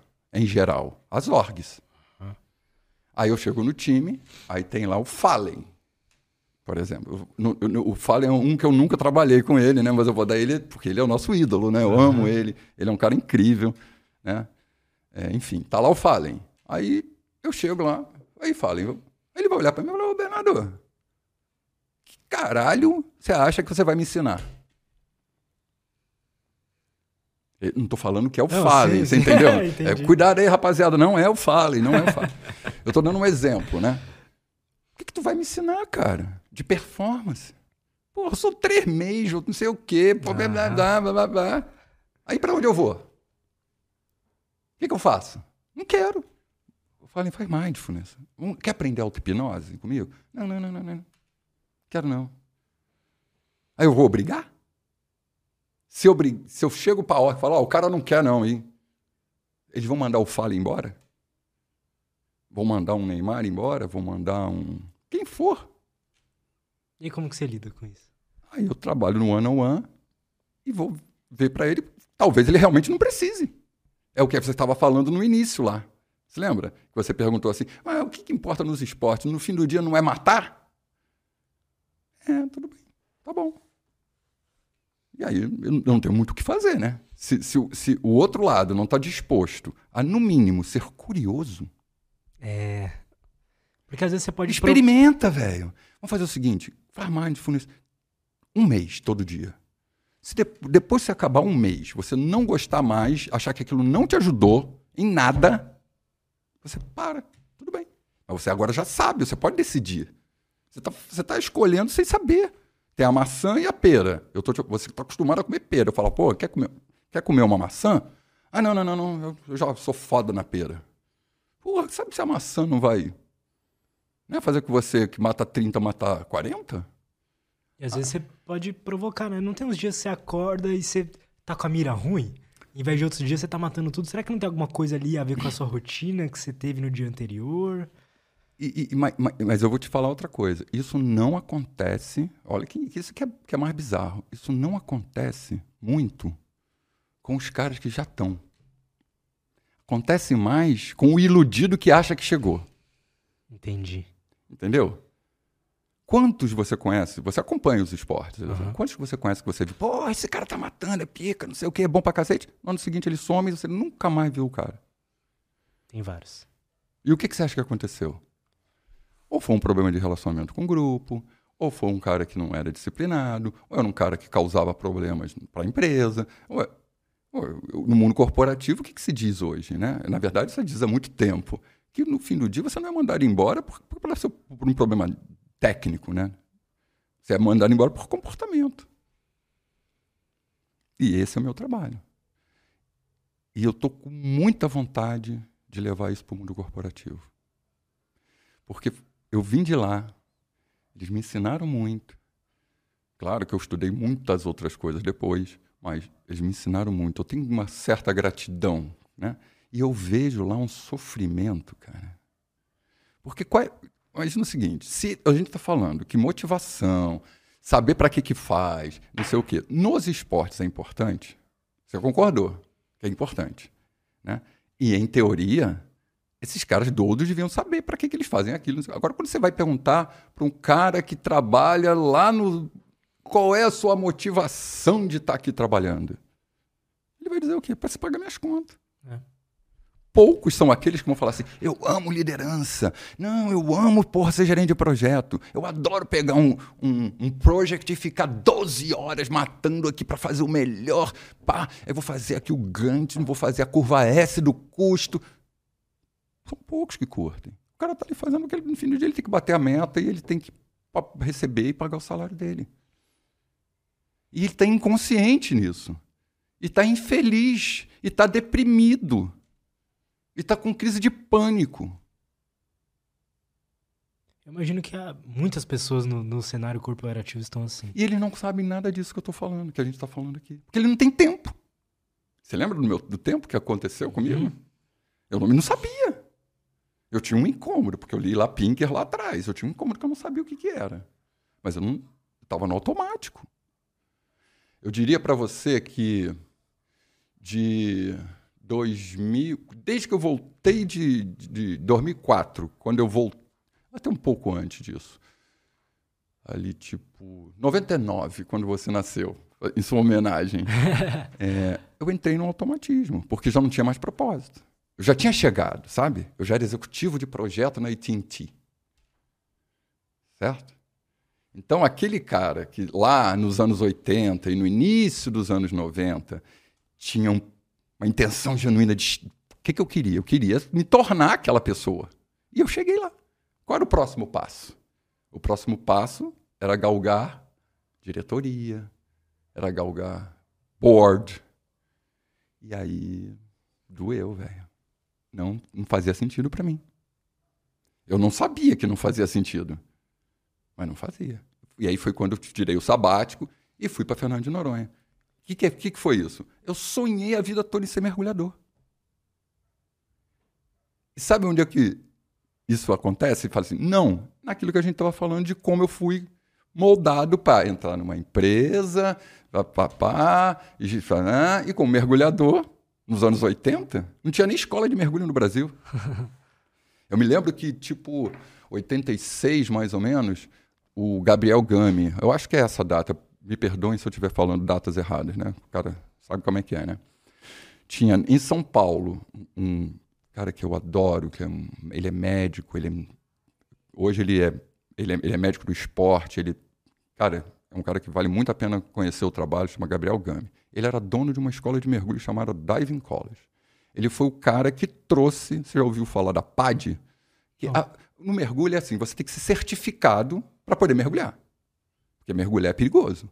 Uhum. Certo? Não é, não é, qualquer um que vai pegar um cilindro, botar na escola, botar na boca, vai morrer. Certo? Então você estuda através de uma certificadora e no final ela diz, olha, você é mergulhador básico. Então você agora você pode mergulhar até 18 metros. Aí, ah, mas eu quero mergulhar a 30. Faz o curso de avançado. O mar. Olha o capitalismo, né? Uhum. E aí, e, na, e nos anos 80, tinham duas grandes. Uma que era a PAD e outra chamava PDIC. PAD é Professional Driving Instructors, umas coisas assim. Muito bem.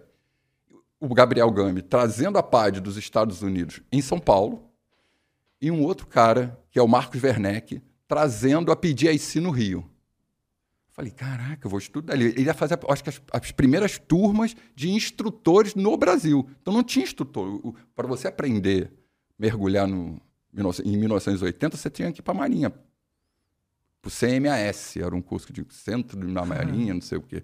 Pô, mano, o meu treinamento, de, de, a primeira vez que eu fiz o curso de mergulho em 85, se eu não me engano, 85, 86, eu tinha que soltar equipado numa plataforma de 6 metros, com cilindros. Que fuck? Era pra tipo que- de exército, né? É, não- ah, você tinha que ser macho pra caralho. Sabe qual é? Era bem militar. É, e hoje em dia não. Hoje você vai pra Fernando de Noronha, eu já vou, te pego você pela mãozinha e trabalhar, porra. Na mesmo dia, na mesma hora, tá ligado? E aí, esse, aí eu tinha uma oportunidade ali de, porra, só que eu tava na IBM. Cara, eu só fico imaginando se eu chegasse pro meu pai e falasse assim, pai, eu vou sair da IBM e vou virar instrutor de mergulho, o que, que você acha? O que, você acha que meu pai ia me dizer? Então nem vou perguntar, né? Porque eu fui moldado, não, não, não, não, não tinha opção. Eu me lembro também que eu fiz teatro, eu adoro teatro. Dá pra notar que eu sou meio teatral, né? Eu fiz teatro também ali com 17, 18 anos. Pô, se- não passava pela cabeça essa possibilidade de eu virar ator. Não, existe isso.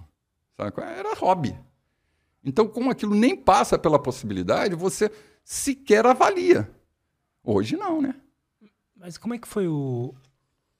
a decisão de tirar esse um ano, assim? Você tava de saco cheio? Não, não, fui mandando embora. Fui mandando Mandando embora. É, eu fui mandando embora na AT&T, meio assim de surpresa, fiz uma cagada, né?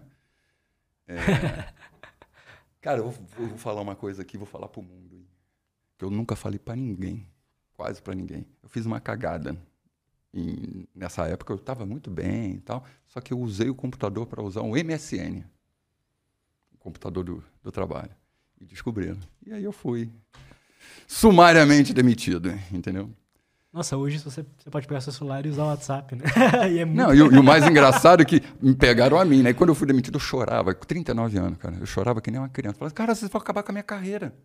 Eu tenho 39 anos, eu não sei, eu nunca fiz um currículo. Não sei nem. Deve ter batido um desespero, né, cara? Então, cara, aí que a parada que foi mais, mais legal, velho. A parada que foi mais legal. Bateu o desespero. Sabe quanto tempo durou esse desespero? Hum. Uma semana. Falei, quer saber? Tu já viu o Ted Laço? Não. Não.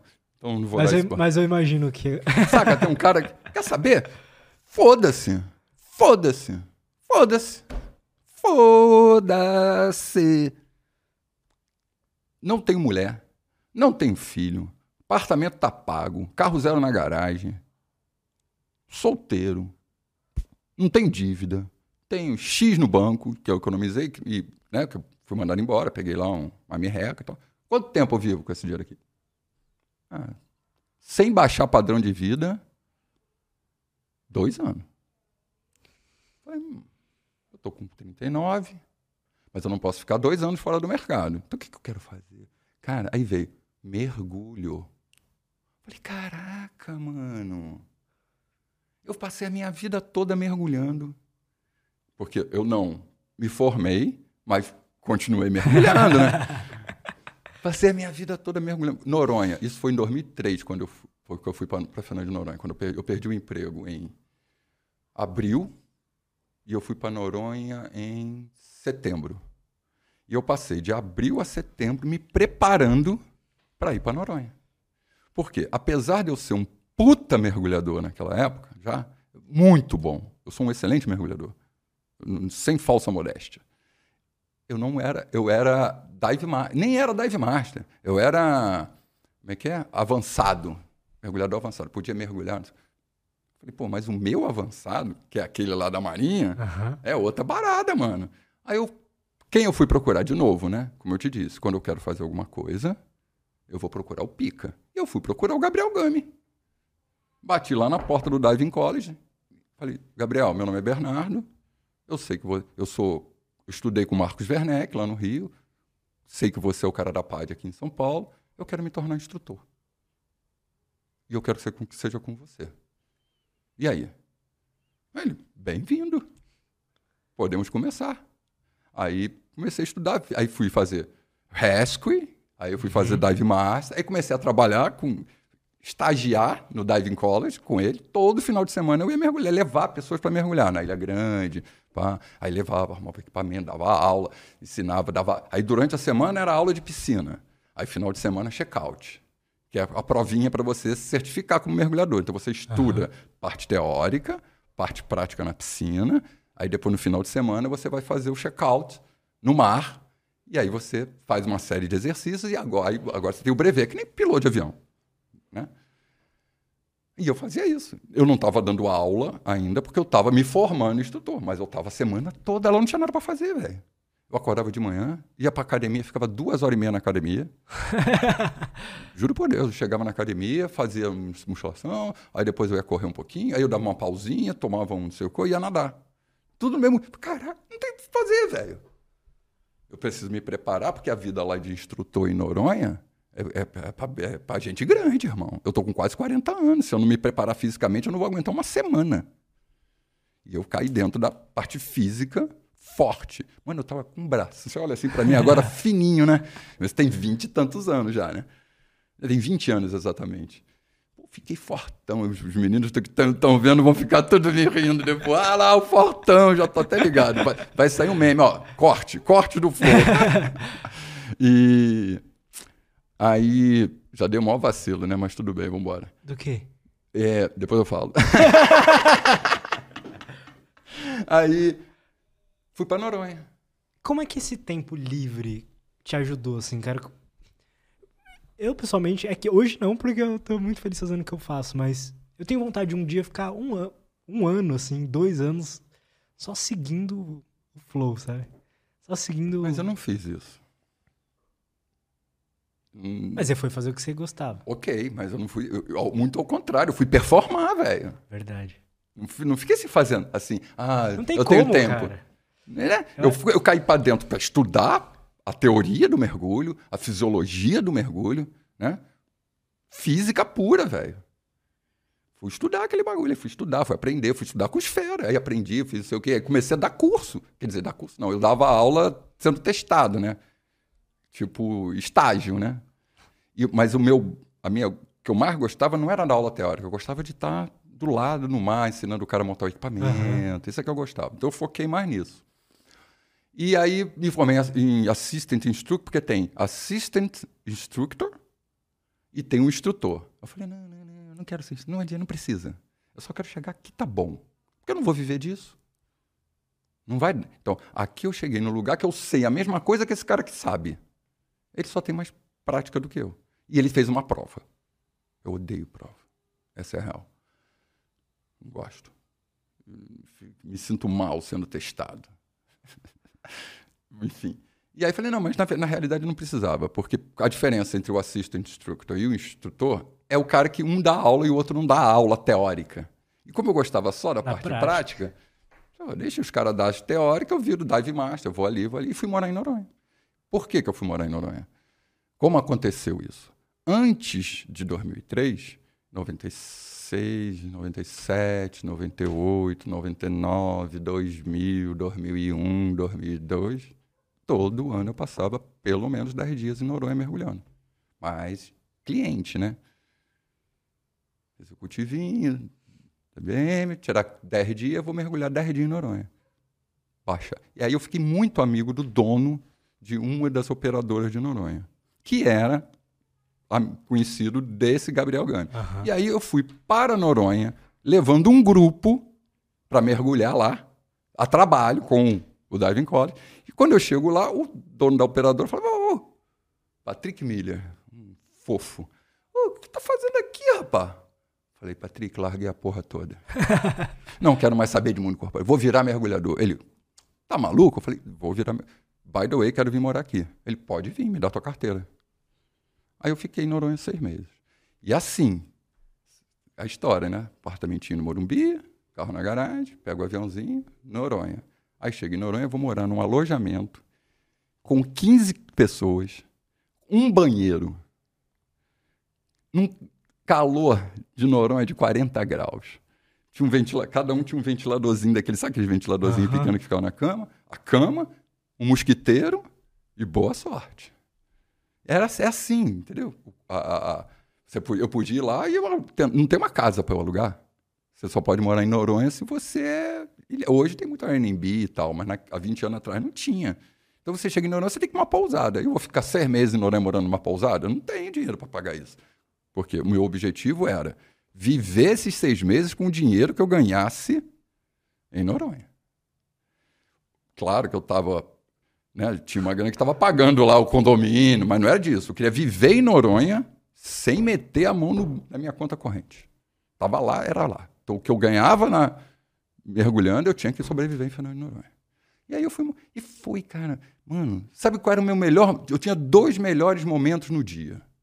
Sabe qual era o meu melhor momento? Ah. Um, tomar uma Coca-Cola por volta de 11, de meio-dia e meia, uma hora, no pia, antes de sair para o embarque da tarde. Cara, é um orgasmo, velho. Você fica simples. No, e outra era no fim do dia tomar um banho. Jogo, sentir água doce cair e um verão de trinta e tantos graus, a, a, o banho era quente. Porque você tinha passado o dia inteiro na água, a temperatura tinha caído e você estava com frio.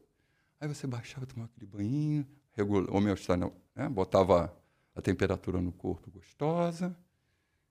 Acabou. Aí tinha que dormir 10 da noite. Porque no dia seguinte, 6 da manhã, você estava acordando. Aí você vai, janta e dorme. Então a vida era: acorda às 6 e meia, trabalha de 7 da manhã às 7 da noite, às vezes até às 9, quando tinha mergulho noturno, e dorme. Eu fiquei seis meses sem usar cueca. Eu fiquei seis meses sem fazer a barba e sem cortar o cabelo. Eu fiquei seis meses sem usar um tênis. Era só sandália havaiana ou descalço. A camiseta, 90% do tempo, ela estava jogada no ombro. Durante o dia, camisa de manga comprida, para aguentar o sol. Uma semana de Noronha, eu arrebentei a minha mão toda, debaixo, segurando um barco, para não bater na cabeça de um, de um Caralho. Imbecil. O que, que aconteceu? A gente tava, desculpa, a gente estava debaixo d'água, o barco parado, era uma lanchinha. Aí tem a escada que fica dentro d'água. Tá, aqui está a linha d'água, aqui está o barco e a escadinha para você subir. Aí o cliente foi subir, saindo, e está mergulhando. Aí ele vai subir na escada.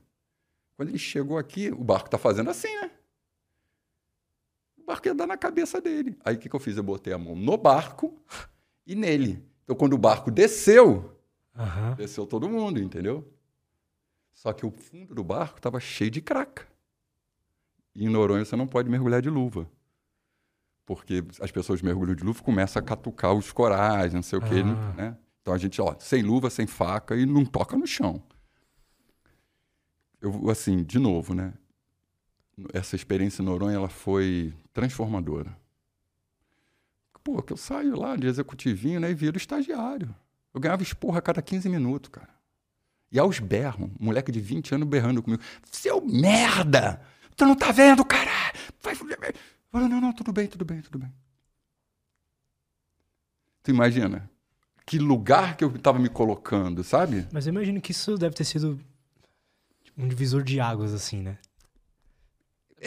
Pra sua personalidade. Ah, sim, sim, sim. Eu eu comecei a perceber o, o, o quanto é difícil você começar algo. Né? Eu achava que eu era um puta mergulhador. né? Eu tinha uma visão de mim mesmo, mas na hora do rock and roll mesmo. Mas o tempo passa. E isso é uma coisa que a gente tem que aprender. Às vezes você olha para uma coisa, ela é muito difícil. Eu não vou, nunca vou conseguir. Aí você olha, sei lá, para um LeBron, você olha para um Neymar, você olha para um Zico, que eu acho que é o, para mim é o modelo de atleta, é o Zico. Ele sempre foi Zico? Não, né? Ele foi indo, foi indo, foi indo, errou, aprendeu, pá, pá, pá, pá, pá. Um dia ele chegou a ser. E, e Noronha me ensinou isso, sabe? Porque quando eu cheguei, eu era um. Quando eu saí de lá, eu era outro. Chegou, depois de três meses, eu já estava liderando. Porque eu sou um líder, né? Então, esse mesmo cara que me xingou virou um dos meus melhores amiguinhos. Porque eu tinha 40 anos e ele 20 e pouco. O que, é isso? Deitava, né? Aí ele começou a perceber que está ao meu lado, ele aprendeu algumas coisas. Então, era legal que ele me ajudasse. E aí, em vez dele me xingar, ele começou a me ajudar. E eu comecei a aprender com ele, humildemente. Não é porque ele tem 20 anos que ele não sabe mais do que eu. Ele não sabe mais do que eu sobre isso. Sobre, talvez sobre vida. Né? Mas sobre. Ele tem. Eu tenho, sei lá, mil mergulhos na, na época, né? Eu tinha, sei lá, mil mergulhos na vida, e ele só de um side, só de um ponto de mergulho em ele devia ter 10 mil. Pô, como é que eu vou. O cara nasceu lá, velho. O cara. né? Bicho da terra, conhece aquele mar. A gente via para a água, ele olhava assim falava assim: hum, tá correndo para lá. É a correnteza, né? Cara, como é que esse cara tá vendo essa porra? Hum, não podemos ir para esse lugar porque lá vai estar tá mexido. Vamos... Como assim, velho? Só de olhar. Pô, eu tinha que baixar minha cabeça, né? Baixa a bola aí, Essa, bonitão. Essas experiências, né? Humildificadoras, não sei se existe essa, essa palavra. Humildificadoras, eu, eu sinto que são muito importantes, sabe? Para o cara, para um ser humano.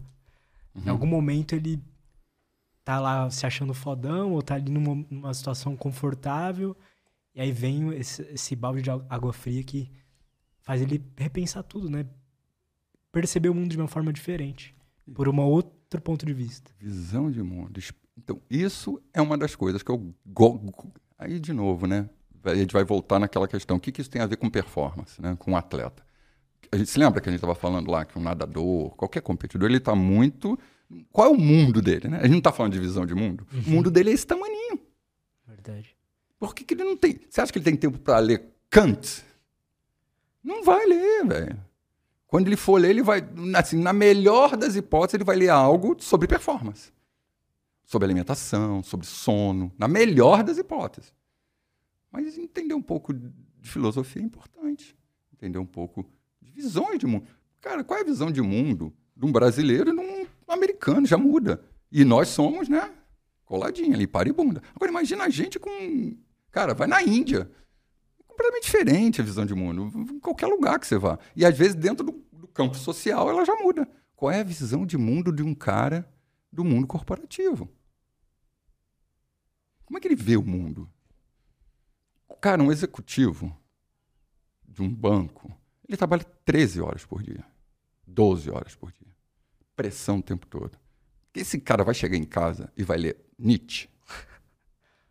Ele mal ou bem vê o filho, velho.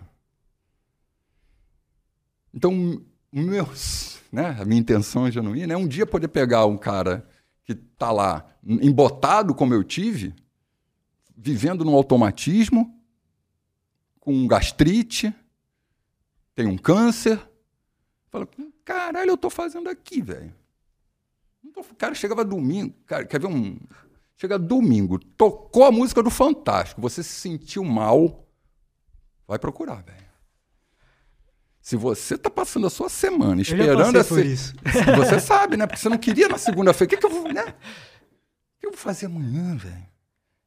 Né? E, cara, e você é muito fera, velho. O que você está fazendo aqui, nesse, nesse podcast, eu fico assim, eu acho que eu vou abrir um canal do YouTube. Abre, cara.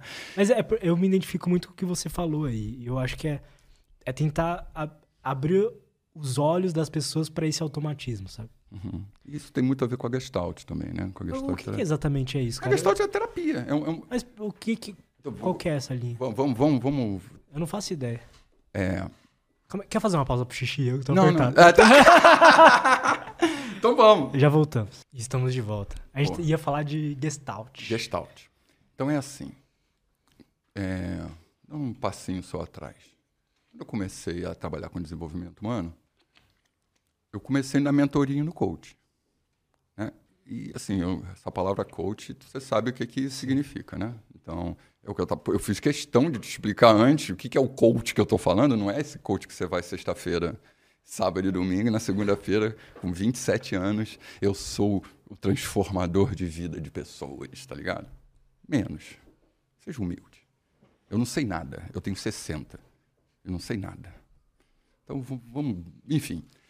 E aí, quando eu comecei esses processos, rapidamente eu percebi, hum, não é suficiente. Aí eu fui para neurociência, sou um cara da ciência. Aí eu fui para neurociência. Hum, não é suficiente. Aonde eu trabalho emoção, aonde eu trabalho ser. Hum, é, o coach é muito presente, futuro. Mentoria, uma coisa pouco de passado. Mas muito do que impede você fazer aquilo que você. Outro dia eu escutei a seguinte frase: é, Você não pode fazer só o que você gosta, você tem que fazer aquilo que é preciso ser feito. Mais ou menos assim. Tá no meu, até botei no Twitter. Algo assim, do tipo. Ah, você é vagabundo. É isso que o cara tá querendo dizer. Certo? Não é assim, né? O nome disso é falatório. É o senso comum. Porque quando você escuta uma frase, ah, você tem que fazer o que precisa ser feito, mas muitas vezes eu nem sei o que precisa ser feito. A partir do momento que eu consiga descobrir o que precisa ser feito, talvez eu não tenha as habilidades e competências para fazer aquilo. E aí eu faço como? Me mato. Fico deprimido e dou um tiro na cabeça. Né? É muitas vezes a gente vê. É... Cara, eu, eu, não gosto de guru, tá ligado? Uhum, também não. Puta merda, cara. É um bosta que nem você já diria Clóvis, de Barros Filho. Aprendi com ele essa frase. É um bosta que nem eu e você, velho. Sente medo, sente angústia, sofre, tem problema em casa, briga com a mulher. Não sabe qual é? E aí o cara chega e fala para você: você vai, ser, vai ter sucesso. Sucesso é isso aqui, ó. Faz isso, isso, isso, isso. E pá! O cara não consegue. Não tem força. Não tem né, propósito, né? Que ele está falando. Uhum. Não tem intenção. Ele não sabe. Ele não sabe nem para quê. Ele só tá olhando lá pro cara que tá fazendo sucesso. Ele olha, caralho, o cara tem dinheiro. O cara parece que é inteligente. Eu tô aqui patinando na minha vida. Eu quero sair daqui. Eu tô não mal, tô na angústia, tô na ansiedade, né? E aí a gente tem que começar a colocar o nome, aliás, colocar significado para essas palavras. Ansiedade, né? O que é ansiedade? Você deve saber. Na ótica da neurociência é mais fácil, né? A gente já sabe, né? Ah, tem lá, pá, uhum. neurotransmissor, o que está acontecendo? A emoção, a amígdala basolateral que fala com o córtex, né? Uhum. Mas quando eu estou dando mentoria, coach, eu preciso falar isso? Preciso falar que tem a amígdala basolateral? O cara não quer saber. O cara quer saber como ele funciona, como é que ele, né? Como é que ele pode melhorar. E a primeira coisa que ele tem que fazer, na minha humilde opinião, é se conhecer. O processo de desenvolvimento humano ele só acontece quando você sabe onde você está. Porque se você não sabe onde você está, como é que você pode querer saber onde você quer chegar? E você não sabe nem o que você quer obter quando você chegar.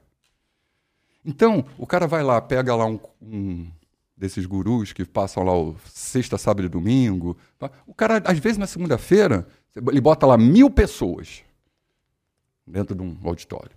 Dessas mil, cara, legal, mas duzentinha vão, vão pegar. Talvez elas estejam preparadas para ouvir aquilo.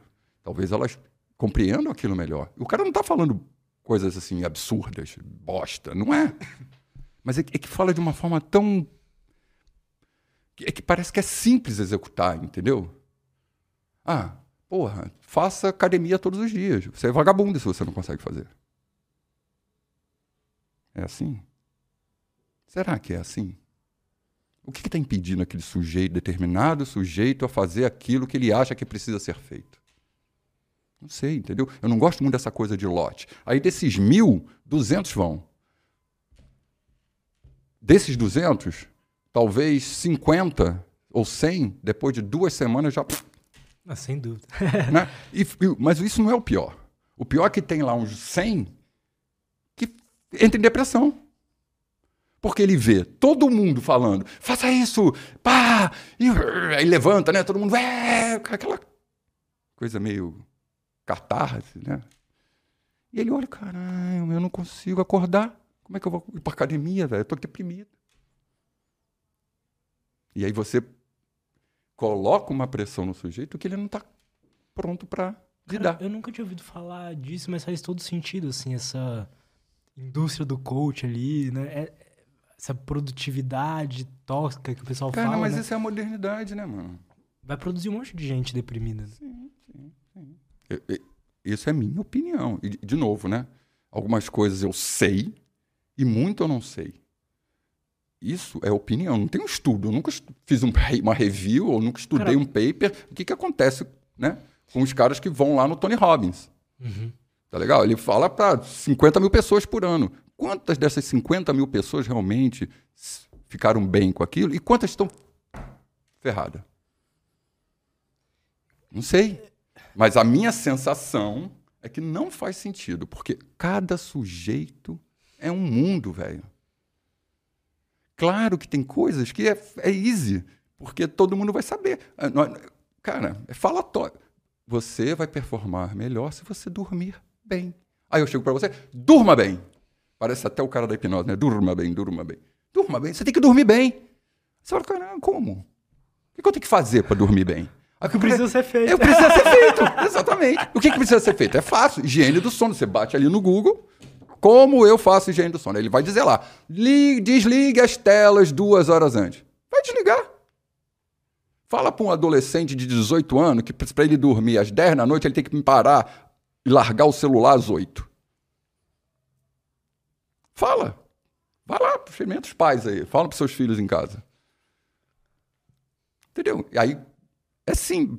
Eu estou dando só um exemplo, né? Agora, você imagina numa convenção dessa o que, que é dito. Né? E, e aí tem os scripts de bom comportamento. Mas é bom para quem, cara? Para quem que é bom? É bom para você, é bom para mim? Ótimo, mas talvez não seja. E muitas vezes você, o cara que está lá, ele está tão angustiado que ele aceita que aquilo é uma verdade. E ele acha que se ele não fizer aquilo, ele é um fraco, um fracassado. Eu gosto muito do Wesley, porque o Wesley aperta os caras, mas ele explica como ele, como ele aperta. É diferente. Outro dia eu vi um vídeo dele que falou: oh, não estou falando que você é fraco, não. Falando que é isso que precisa ser feito e tem ferramentas para você chegar lá. Calma, passo a passo. Né? O Schwarzenegger, o Paulo Mussi não é forte daquele jeito sempre. O cara, pô, tá, sei lá, quantos 365 dias fazendo toda manhã lá. Mas, pô, ele já. Aí o cara vai, vê o Paulo Mussi e fala: não, vou ser Paulo Mussi. Né? Aí, qualquer um que consegue. Não é, se não tinha um monte. Porque do, ter sucesso, ser inteligente, ser pica no que faz, não sei o que, como ele é, todo mundo quer. Mas quem que está disposto a pagar o preço que ele pagou lá? Quase ele ninguém, sabe. né? Quase Essa é ninguém. É e aí você vai para os atletas, é isso que pega. Porque o cara quer levantar o troféu. Todo... É, entendi. O... Todo tá vendo como é que a gente liga? Então, uma coisa é desejo e outra coisa é vontade. Desejo é aquilo que você quer lá no futuro e obter. Você tem a vontade de cair dentro para chegar lá? Vou te dar um exemplo que você conhece o Guerri, já ouviu falar do Guerri, né? Uhum. Que é o técnico do CS. A gente estava, acho que na Suécia, se eu não me engano. Não sei o que, que deu em mim. Falei, eu quero comprar uma moto. Cara, eu quero comprar moto, andar de moto é legal pra caramba. Andava de moto escondido da minha mãe, acho que minha mãe deve estar tá vendo, ela que não saiba. Andava de moto escondido quando eu tinha até ali uns 20 e poucos anos, não sei o quê, mas aí depois eu, é o tipo da, do, do, enquadramento que a gente recebe na infância e adolescência. Né? Andar de moto é perigoso, andar de moto não sei o quê. Aí, quando é adolescente rebelde, né? porque o mundo diz que eu estou preparado. Ou, aliás, eu me sinto preparado, meu corpo está preparado, eu conheço, mas o mundo diz que eu não posso fazer, então vou ser rebelde. Vou andar de moto. Minha mãe não quer, vou andar de moto. Aí que eu vou fazer mesmo. Bem adolescente isso. Só que aí quando você chega ali com os 23, é que você começa a ver que a, que a mãe tem uma certa razão e que você foi programado para não ter moto. Eu comecei a ter medo. Quando, sabe quando eu fiquei mais maduro? Falei, hum, isso passou. Mas, isso, mas esse desejo ficou lá. Aí eu, com 60, falar, pô, vou comprar, agora eu tô com grana, pô, vou comprar uma moto. Aí fui porque atrás de saber que, qual eram as melhores motos. Aí procura daqui, procura daqui, procura daqui. Aí cheguei pro Guerri e falei assim, Guerri, vou comprar uma moto. Aí o Guerri olhou pra minha cara. Hum. É foda, né? Quando você. Quando, quando os cara... ensinou o cara, né? Não, não é bem que eu ensinei, ele é um cara muito bom, né? Mas, né? Uhum. Enfim, ele sabe como é, né? Ele aprendeu, viu, viu, viu fazendo e tal. Não é bem que eu ensinei, né? Mas, enfim. E aí ele olha para mim e fala assim: hum, você está com desejo. Isso não é uma vontade. Eu falei, como assim? Bê, pensa aqui comigo. Isso, isso, que ele fez comigo se chama é, uma redução fenomenológica na Gestalt. Bê, para que, que você quer uma moto? Qual o objetivo que você quer? Ah, eu acho. Ele fez comigo o que eu fazia muito com os outros, né? E para que você quer uma moto? Eu falei, porra, andar de moto é legal, me sentir livre. Pô, o vento batendo. Ah, tá legal. Aí você vai comprar uma moto com 60 anos. É. Você vai andar aonde? Aí eu. Pô, só viajo. a moto vai ficar na garagem. Aí, talvez, assim, quando eu estiver no Brasil, um fim de semana, eu dei um rolezinho ali. Hum. Aí, quando eu estiver trabalhando em São Paulo, eu desço de moto lá de Cotia, fico rodando. Ah, você vai pegar Raposo Tavares de moto? E depois você vai pegar o corredor da, da Rebouças de moto? Você tem, tem certeza? Aí você vai parar no sinal ou no farol de moto e ser assaltado. Aí ele. Aí eu, eu, eu fui fazer assim: não vou comprar porra nenhuma, mas. É isso, é tomada de decisão. Que aí, às vezes, você faz escolhas na vida que são decisões e você nem sabe. Você sabe qual a diferença entre escolha e decisão? Não. Eu também não sei. é, mas, assim, existe uma linha da filosofia e tal que toca nisso. A gente está fazendo escolha a cada segundo, não é? Você está escolhendo olhar para mim. Você está escolhendo cruzar o braço. Inconsciente, mas é uma escolha. Então, a gente, e aí não vou ficar falando da neurociência aqui, aí vem todos os outros capítulos lá no, aqui no Lutz que tem tudo sobre isso. Tá no inconsciente, você está no automatismo ali, acorda de manhã, escova o dente. Você, cara, você acorda, imagina um típico dia do, quando eu trabalhava no banco. Acordava, escovava o dente, botava meu terno, pegava meu carro, ia pra... Às vezes eu chegava no banco nem lembrava qual era o caminho, que, de tão automático que, que, que você está. Aí você chega, toma aquele café, vai lá, já tem uma agenda, reunião, e tu vive assim. Quantas decisões você tem? Quantas escolhas você está fazendo? Uhum. Quase zero. Certo? O que é escolha? Sistema top-down. Né? Vamos, vamos lá de novo na neurociência. Vai lá Daniel Kahneman. Né? Pensando rápido, pensando devagar. É, você... Ah, não, eu vou lá no Lutz. Ah, aí é outra coisa. Aí é uma escolha. Eu parei, falei, será que eu vou? Será que eu não? não, Simplesmente quando eu recebi a mensagem, pô, claro. Eu escolhi? O que, que me fez responder claro? Foi top 1? Ou, foi top down ou bottom up? Uhum. Foi totalmente bottom up na emoção. Caralho, uma oportunidade de falar com um cara que é pica. Ah, que legal. Pff, vou. Depois que eu falei vou, eu falei, mas que caralho eu vou fazer lá, velho? Aquilo que a gente estava falando, né? Você vê Carla tipo, VS, nem vê do Renato Silva. Eu falei, porra, esses caras são os masters, os caras que eu bebo com ele, que eu bebo neles, né? Vou lá estudar eles. eles. Tem minha mentora da neurociência, pô, que eu sou apenas um aluno dedicado, tá ligado? Aí eu, não, cara. Aí vem o quê? Angústia. O que é angústia? É um não saber. É depois que você fez uma escolha, não saber o que vai acontecer. Você fica naquele. Né? Ainda não é ansiedade, é angústia. Você está ali. Ah, eu não sei. Pô, vou lá no podcast. Só que aí, você tem duas formas de pensar. Né? Ou você vai olhar lá na frente de uma forma positiva, ou você vai olhar de uma forma catastrófica. Se eu ficasse olhando para vir para cá, encontrar com você de uma forma catastrófica, eu ia ficar ansioso. Com medo de algo que não é real. Qual era o medo? Vou falar merda e vou ser taxado na rede social. Vou falar uma palavra que não pode falar, porque eu sou um homem do meu tempo ainda, apesar de estar tá me reconstruindo o tempo inteiro. Né? Mas às vezes, pô, vou dar um. É, não vou nem dar o exemplo que vai dar merda, então é melhor ficar quieto. Entendeu? Tem palavras que, por exemplo, para um carioca, são, são palavras que você. Ah, seu. Sabe qual é? Tá ligado? Pô, hoje, se eu falo isso, nego, opa, que é isso? Que é isso? Não pode. Aí, já, aí você começa a ficar com medo que não é real. Então, não é o medo, porque o medo é quando você está ameaçado. O medo é quando você tem medo de cachorro e tem um cachorro latindo querendo te pegar. Aí é medo. Agora, se você está vendo o cachorro lá na esquina, na coleira, e está com medo, isso é ansiedade. Isso é fobia. De não saber o que vai acontecer. Não, de olhar para o futuro achando que aquele cachorro que está lá na esquina vai se soltar, vai vir correndo e vai te comer. O que, que, que um cara que joga CS sente a cada round?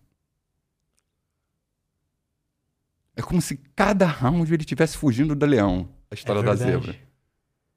E aí, não, se não regular o, o batimento cardíaco, vai ficar só no automático.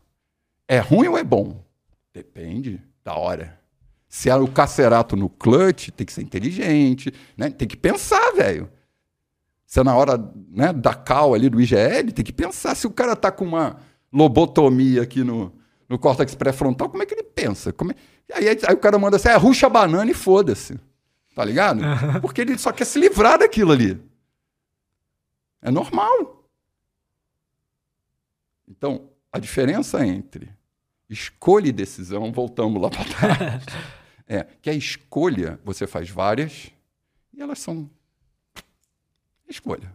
Ah, vou beber água ou Coca-Cola. Vou botar uma blusa preta, eu vou botar uma blusa de manga comprida. Agora, vou transar de camisinha ou sem camisinha? Isso é uma escolha. Não é uma escolha? É. Quantas vezes você toma essa escolha consciente? Não sei, eu sempre faço sem.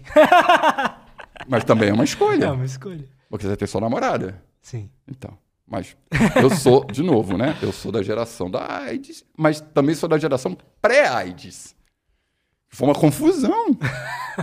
É, cara, eu, foi uma sacanagem essa AIDS que fizeram comigo, porque a AIDS chega aqui, tipo 80 e pouco, né? Mais ou menos ali, 80, 82, 83. Exatamente na hora que eu tô com 20 anos.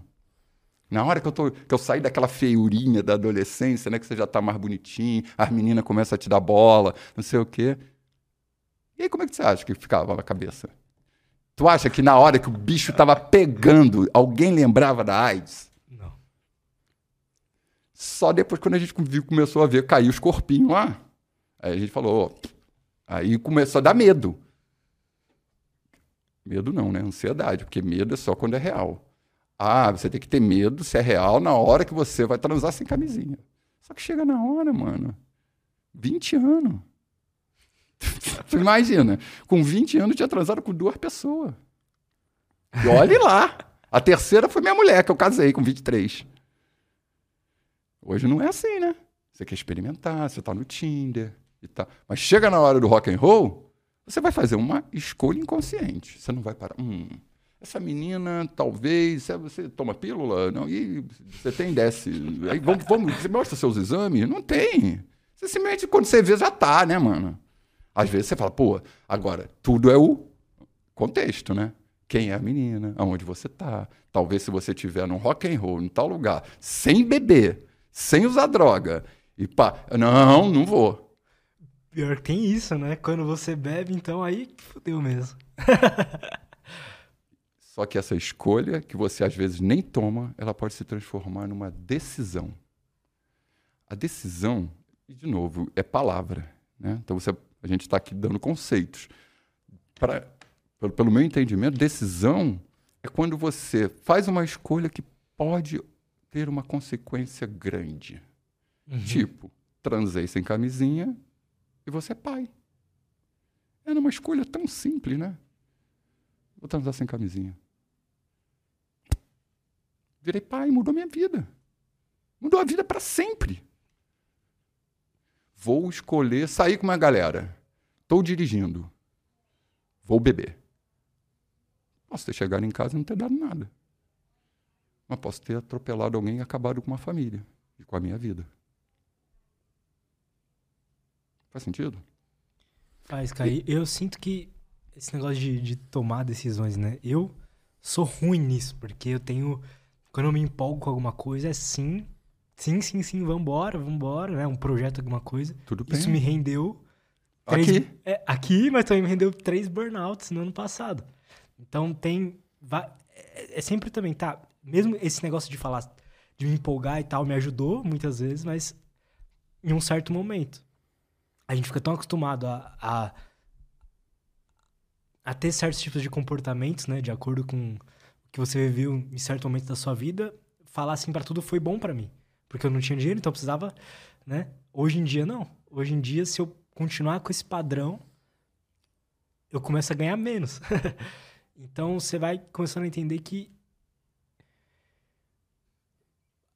o tipo de comportamento que você tem ali na hora de tomar uma decisão, de fazer uma escolha, sei lá, ele em um momento pode ser funcional naquela, naquela época e daqui a pouco é disfuncional. E ao contrário também, né? E ao contrário também. Isso é que é o bizarro. Por isso que a ansiedade não é de todo ruim. Não. Né? A, a, ansiedade é boa e necessária. Que é o que nos protege, velho. Agora, o que é ruim é uma ansiedade irreal. Quer dizer, uma coisa é você, por exemplo, eu estou aqui, fiquei um pouco ansioso porque eu estou com medo do futuro, que eu não sei o que estão dizendo lá no chat. E eu, ao, no auge do, de, dos meus 60 anos, no auge do meu autoconhecimento, ainda preciso da aprovação do outro.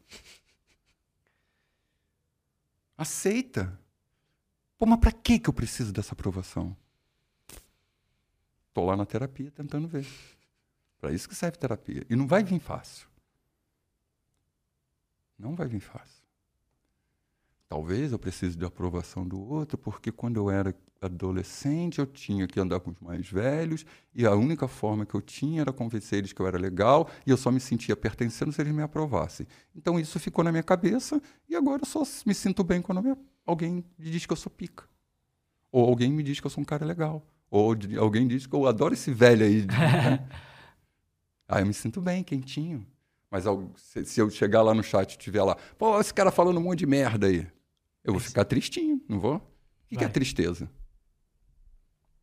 É você não está adequado. Você não se. Você não, nesse, nesse caso, né? Você. Caralho, eu queria ser, mas o mundo não me vê como é, como eu sou. Então, tem um exercício é que, senão é que é vai um demorar. E é um reforçador de uma dúvida. É. Né? Você tem a dúvida se você é bom mesmo. Isso. E aí chega um cara e te dá. Ele pode falar que você é bom, uhum. e aí uhum. aquilo, pô, é, reforça. Bom. Ou ele pode falar que você é ruim, né? Isso. E qual é a realidade? Qual é a realidade? I don't know. Talvez para um eu seja bom e para outro eu seja ruim. Talvez para o Eslan, quando eu fale de neurociência, eu seja um bosta. Mas talvez para o Antônio, que é tem 18 anos e que joga sei lá, Valorant e nunca ouviu não sabe nem qual é a diferença entre cérebro e encéfalo, talvez faça sentido e seja bom o que eu falo. E, aí, e é, mas isso é, ó, e aí tá o racional tudo explicando, né? O racional, mas aqui dentro, como é que eu tô? Eu tô falando uma coisa que é racional, que faz sentido, mas foda-se. Lá dentro eu continuo angustiado e com ansiedade. Mas por quê? Porque tá no meu núcleo, velho. Tem, tem algo que. Sabe uma coisa que eu estou sofrendo agora? Eu sou consultor, né? Eu tenho uma consultoria. Beleza? Qual é a minha história? 35 anos no mundo corporativo. O que, que acontecia? Eu não quero nem saber. Dia 5 tá lá o salário. Hoje não, hoje eu tenho que correr até do Larjan. E isso é um lugar que eu nunca tive. Olha que bosta. Aí eu tenho duas formas de olhar isso. Eu tenho uma forma de olhar agora porra, fudeu, eu não vou arrumar mais cliente, eu não vou entrar para a ordem mais nenhuma, eu não vou ter mais cliente, não sei o quê, eu não vou conseguir voltar ir para o mundo corporativo, que é a minha, minha vontade de levar o meu conhecimento.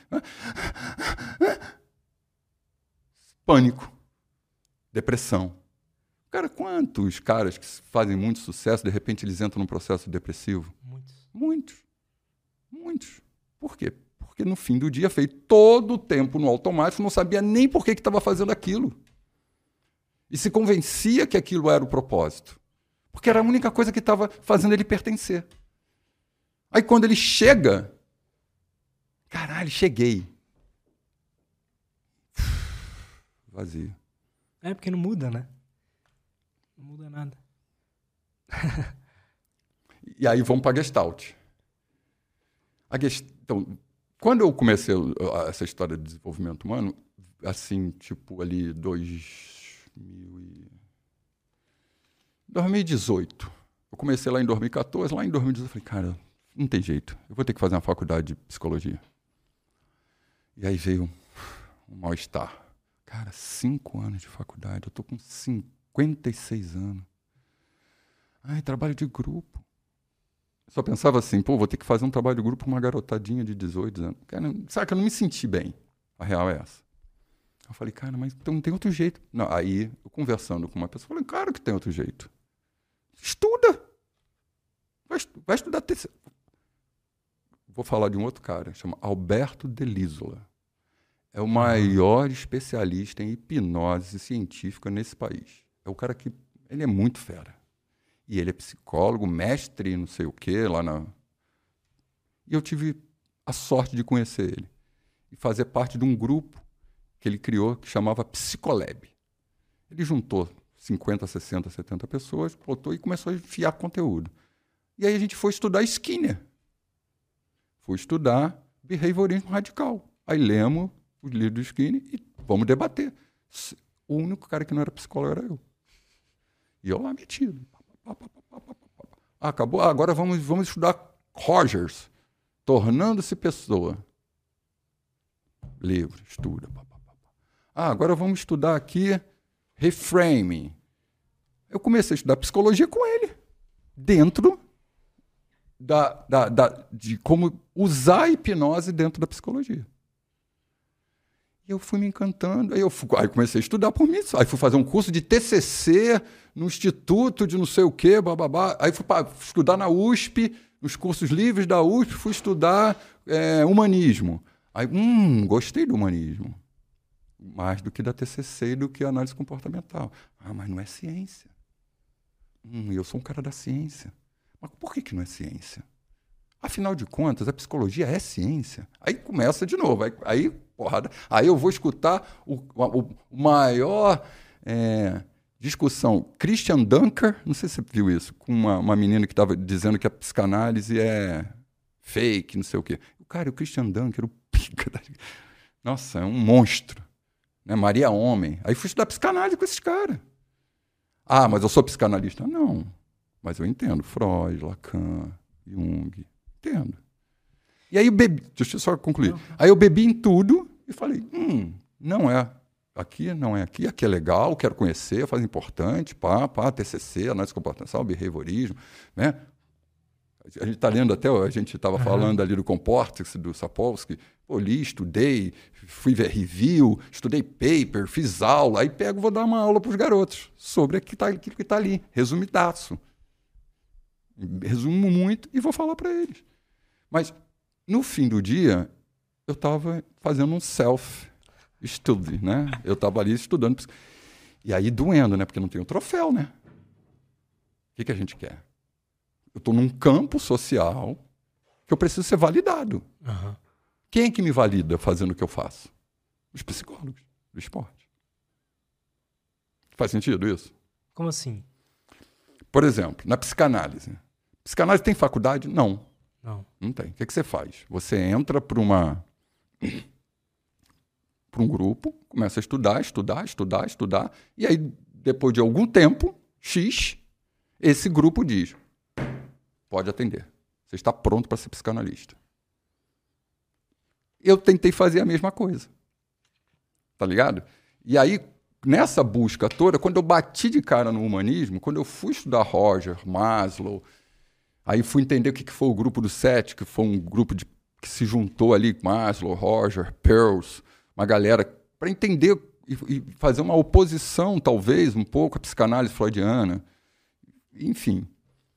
E dali sai o Rogers para um lado, Maslow para outro, e sai Fritz Perls, que cria a Gestalt terapia com uma base reichiana, que bebeu muito em Reich, bebeu muito em, enfim, foi discípulo de Freud, brigou com Freud, porque é bem diferente. Foi, foi, o que aconteceu foi uma desconexão entre o que um achava que era o processo terapêutico, a subjetivação, e o outro. Né? E eles criaram a, a Gestalt terapia. E começou a se desenvolver, começou a haver mais estudos, isso mais ou menos ali nos anos 60, 50, estava bem robusto. E foi a época do humanismo, né? O humanismo estava on top. E aí depois, hoje, o humanismo está lá embaixo, né? Mas isso vai acontecer. Né? A história do humanismo é assim, ele vem e volta. Né? E geralmente quando ele sai, por exemplo, teve um, uma época antes ali da Primeira Guerra e tal, que o, o, o que estava mais em voga era a análise empírica, né? funcional, direitinho, Descartes, aquela coisa. Aí o humanismo foi para baixo. Aí vem as guerras. Aí quando vem as guerras, humanismo. Que dói no subjetivo. Mas o que é o humanismo exatamente? Então, o humanismo é uma linha da filosofia. Imagina o seguinte: o humanismo a gente pode dizer que começou mais ou menos ali na Declaração da Independência dos Estados Unidos, antes da, da Revolução Francesa, um pouco. Né? Foi, foi, feita a primeira carta lá dos direitos e tal, babá. E aí tem a Revolução, Revolução Francesa, que é mais ou menos isso aqui, tipo, vamos sair do. Vamos olhar para o ser, para o ser humano. Aí tem a Revolução Francesa, né? Liberdade, uhum. fraternidade, né? Liberté, fraternité, qualité, uhum. né? Isso aqui é humano. E aí a gente entra uma, uma linha da filosofia que, que começa muito ali, a, a, linha existencialista, que se junta, que é, tem Rousseau, é, Rousseau não, Russell, né, que ser e tempo. O que, que é ser? E ente. Já ouviu falar disso? Ser e ente. Nossa, isso é tão complexo. Não vou entrar nessa. Deixa eu ver um filósofo pica aqui para falar de, desse cara que é muito difícil. Ele, só para assim, linhas gerais, só assim, ele diz que não existe um ser humano. Ser não é um, um, uma, um, um algo. Tudo é ente. Então, isso é um ente. Isso aqui é um. Você é um ente. E, você, e aí, quando você me pergunta, quem é o Bernardo? Eu falei, não sei quem sou eu. Eu estou sendo. Saca? O Bernardo que entrou naquela porta não é mais o mesmo. Então, o, existencialismo e o humanismo têm essa, essa abordagem de olhar a evolução do ser humano, como ele. É tão complexo isso de explicar, né? É fácil de entender. É a mesma coisa que eu perguntar assim: define tempo. Definir o tempo é difícil, né? Difícil. Né? E, e, Deixa eu, deixa eu respirar. Defina cadeira que, que é uma cadeira? Um objeto? Gente... Não, não. Descreva uma cadeira tá. que, com, com características que só possam ser de cadeira. Tá. Tem quatro. Não. Toda cadeira tem quatro? Não tem cadeira de três? Tem. Essa aqui nem tem, né? então, não é característica de cadeira. Cara, não sei então. Cara, se tu não sabe definir o que é uma cadeira, tu quer querer definir quem é o ser. Verdade. é essa, é essa a pegada, tá ligado? Como é que eu vou definir o ser? O ser só é. Né? E, e essa é uma abordagem existencialista. E o humanismo, ele está sempre olhando para a questão. Aí vem a Declaração dos Direitos Humanos, ó, Declaração dos Direitos Humanos. Então, o centro do, do olhar vira o humano e não o mundo. Né? E hoje a gente está na contramão disso. Porque nós estamos individualistas, pra cacete, egoístas, e o que está mandando é o capital. Por que, que a gente consome? Para aplacar a nossa angústia. Uhum. Eu não sei, eu estou aqui cheio do dinheiro, estou no vazio, ah, vou no shopping. E o capitalismo rapidamente percebeu isso. Sim.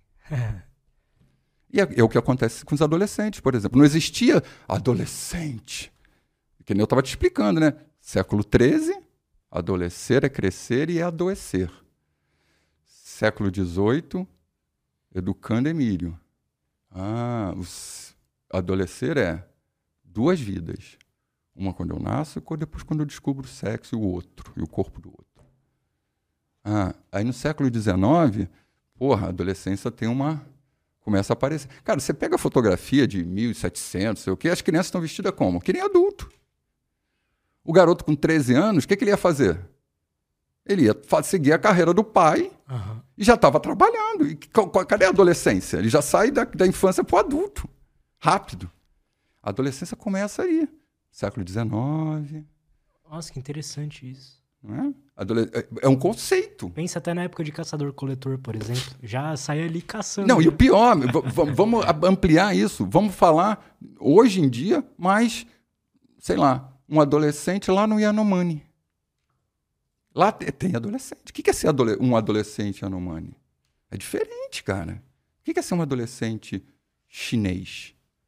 Que é ser um adolescente na Índia? Verdade. Já muda tudo. Né?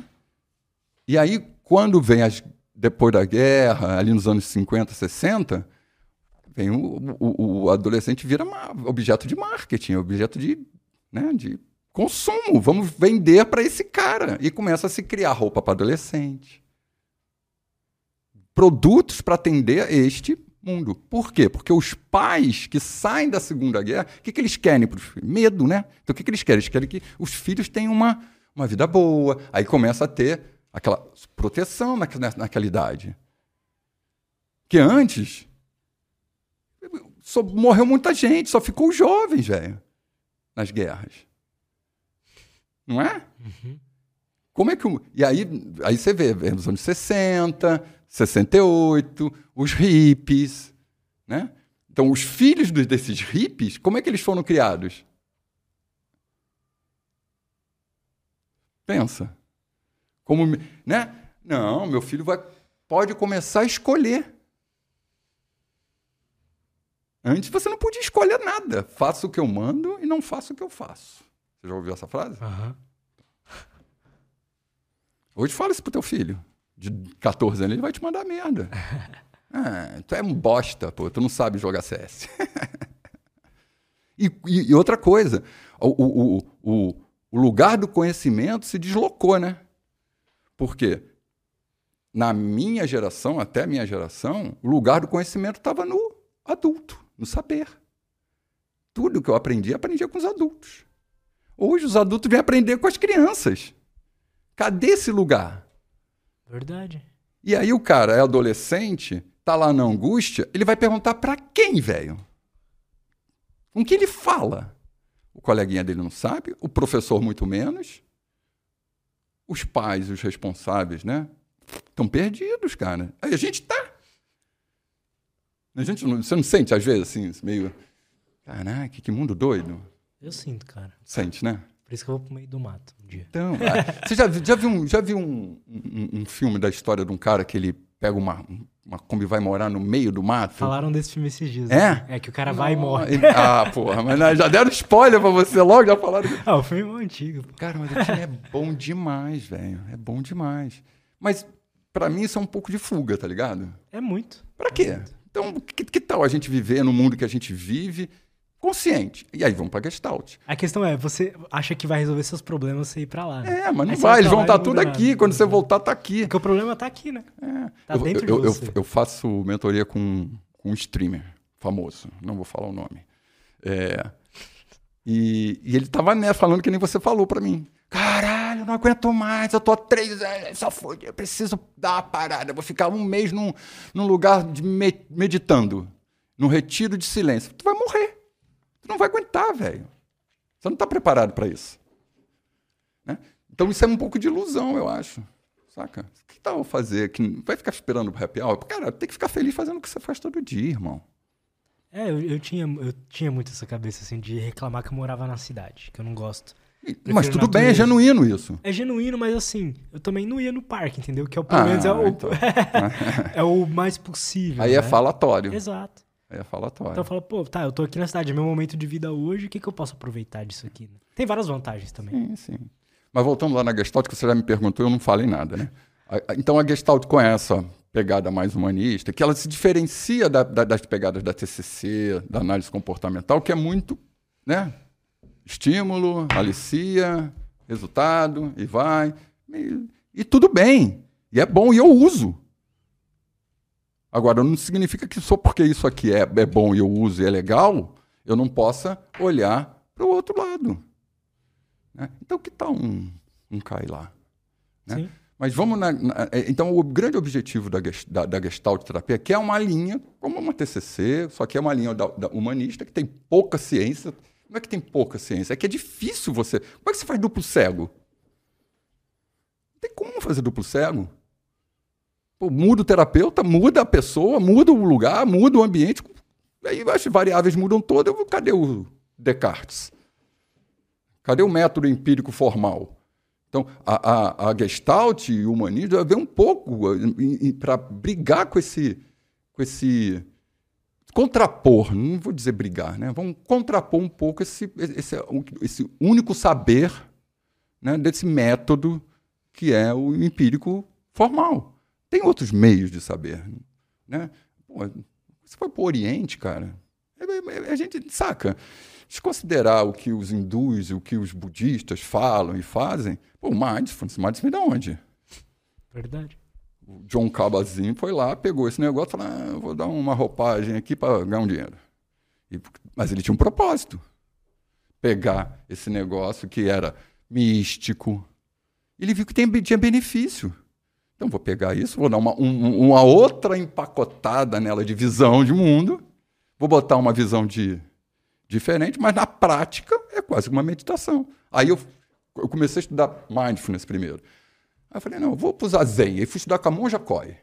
Fui aprender meditação, Zazen, entender o que é o Dharma, a, a Sangha, entender até um pouco do budismo e tal. Mas no fim do dia, é muito, tudo muito toca, tá ligado? Aí, fui, aí fiz duas, três formações de hipnose. Hum, qual a diferença? Tem diferença, pra cacete. Mas no fim do dia, a gente trabalha com estados meditativos, com estados de alteração de, de percepção, de mundo. Né? E, e, aí, voltando para a Gestalt, a Gestalt, assim, resumidamente, muito resumidamente, o, a, a Gestalt terapia é uma, é uma terapia que procura promover a consciência, o awareness o aqui e agora. Certo? E vai muito para o corpo. Para sair um pouco do falatório que te engana. O que, que você, em vez de você falar, o que, que você pensa sobre isso, o que, que você sente sobre isso? O que você está sentindo? Da onde vem esse incômodo? Esse não saber? E aí a gente promove insights, um dar-se conta. Então, por exemplo, eu me dei conta, numa sessão de terapia, que minha mãe falava sempre para mim: você não é igual a todo mundo. O que significa isso? Pode significar várias coisas. Para cada pessoa. Para né? cada pessoa, para cada momento. Para uhum. que, em que contexto ela falou isso? Uhum se ela disse isso, ah, mãe, é, eu quero viajar com os meus amigos, é, pô, estou precisando de uma grana. Não, você não vai. Ah, por quê, mãe? Vai todo mundo. Você não é igual a todo mundo. Então significa o quê? Eu posso ler aqui. Hum, eu não tenho dinheiro, como todo mundo. Eu sou menor do que todo mundo. Eu sou menos. Isso introjeta e aos 40 anos, eu preciso da aprovação do outro. Faz sentido isso? Faz, cara. Pô, e legal aí, essa linha, cara. E aí você vai trabalhando para a ressignificação disso. Hum, vamos reduzir fenomenologicamente isso. Hum, hoje, aos 40 anos, como você vê essa fala da sua mãe? Ah, minha mãe é foda. Hum, cara, como é que eu vou falar que a minha mãe é foda? Minha mãe, velho. Aí eu já recuo, né? Já não falo. Aí o terapeuta já. Hum. Saca? Vai, hum, vai, vai. Faz o seguinte: fecha o olhinho. Vamos pro corpo um pouquinho. Ah, relaxa, pá. É, quando você pensa aí com, essa fala da sua mãe, onde é que você sente isso? Você sente em algum lugar? Aí você fala, hum, sinto um incômodo aqui. Hum, deixa acontecer esse incômodo. Fala um pouco, contato. Porque você passou 40 anos fugindo desse contato. Em achar que a sua mãe estava achando que você era menor. E isso faz com que você olhe para o mundo achando se vendo menor. Então a Gestalt procura o aqui agora, o awareness, a consciência, para que você possa ser mais genuíno. Para que você possa ser aquele cara que você está sendo de verdade. Vou te dar um exemplo do que, que, eu, que, eu, que eu quero dizer com ser genuíno ou não. Eu durmo em camas separadas. Minha mulher dorme num quarto e eu durmo no outro. Quando eu falo isso para as pessoas, você é louco? Como é que pode? Né? Todo mundo estranha. Pô, você não tem amor? Você não. É bom dormir de conchinha? Gente, não eu só dormimos em quartos separados. Por quê? Eu, eu acordo 10 da manhã e minha mulher acorda 5 e meia. Eu vou, eu vou dormir 4 da manhã e fico incomodando ela na cama. Ela acorda às 7 da manhã e me acorda. Ela gosta de dormir com quatro cachorros em cima dela. E eu não consigo dormir, tenho sono leve. E tudo bem. Isso é uma decisão genuína. Que vai em contramão ao que o mundo todo acha que é o certo. E não existe certo e errado. Talvez seja bom para mim, não é bom para você. Agora, claro que tem as coisas que, né? Em, você olha assim, tudo é ruim, né? Você fala assim, ah, não, é bom cheirar cocaína. Nunca vai ser bom, mas é bom. Algum benefício você tem ali. Certo? certo. Mas na consciência, você sabe que não é bom. Mas, você, mas o, o, cara, você vai lá e cheira. O que, que faz você ir? Qual é a recompensa? Aí você vai lá para a Gestalt e vai trabalhar e vai entender o que está acontecendo. Vou te dar um outro exemplo. Jogador de pôquer que eu estava treinando. Você joga pôquer? Ah, joguei algumas vezes. Mas tem ideia, assim, de como é que funciona? Texas Hold'em, flop uhum. e tal. Muito bem. Aí ele estava me contando uma mão. Então, no meio da sessão de mentoria, ele, cara, porra, fiz uma merda, quero entender. Porque eu... Aí Pô, o cara abriu, não sei o quê, aí eu dei tribet, ele deu forbet, eu dei call, aí bateu flop, papai foi explicando. Aí quando chegou no River, mano, tinha lá 250 big blind lá no pote, o cara um potaço. Aí o cara ainda foi ao win. 40 big blind. Eu olhei, olhei, olhei, eu sabia que eu estava atrás. Eu sabia que eu não podia dar call, mas eu dei. Caralho, por que eu dei esse call? Aí nós fomos fazer a tal da redução fenomenológica. o que, é que você sentiu? E pá, o que, é que você estava pensando? Ah, tá pensando porra nenhuma. Só que, só que aquele cara estava passando a mão na minha bunda, estava tirando o que é meu. Eu falei, hum, estava tirando o que é seu. E aí eu lembrei que numa sessão, sei lá, dez encontros antes, ele estava contando parte da vida dele e ele contou que até os 14 anos ele tinha tudo que ele queria ele queria uma bicicleta, ele tinha, que o videogame, ele tinha, não sei o que ele tinha, ele não sei o que ele tinha.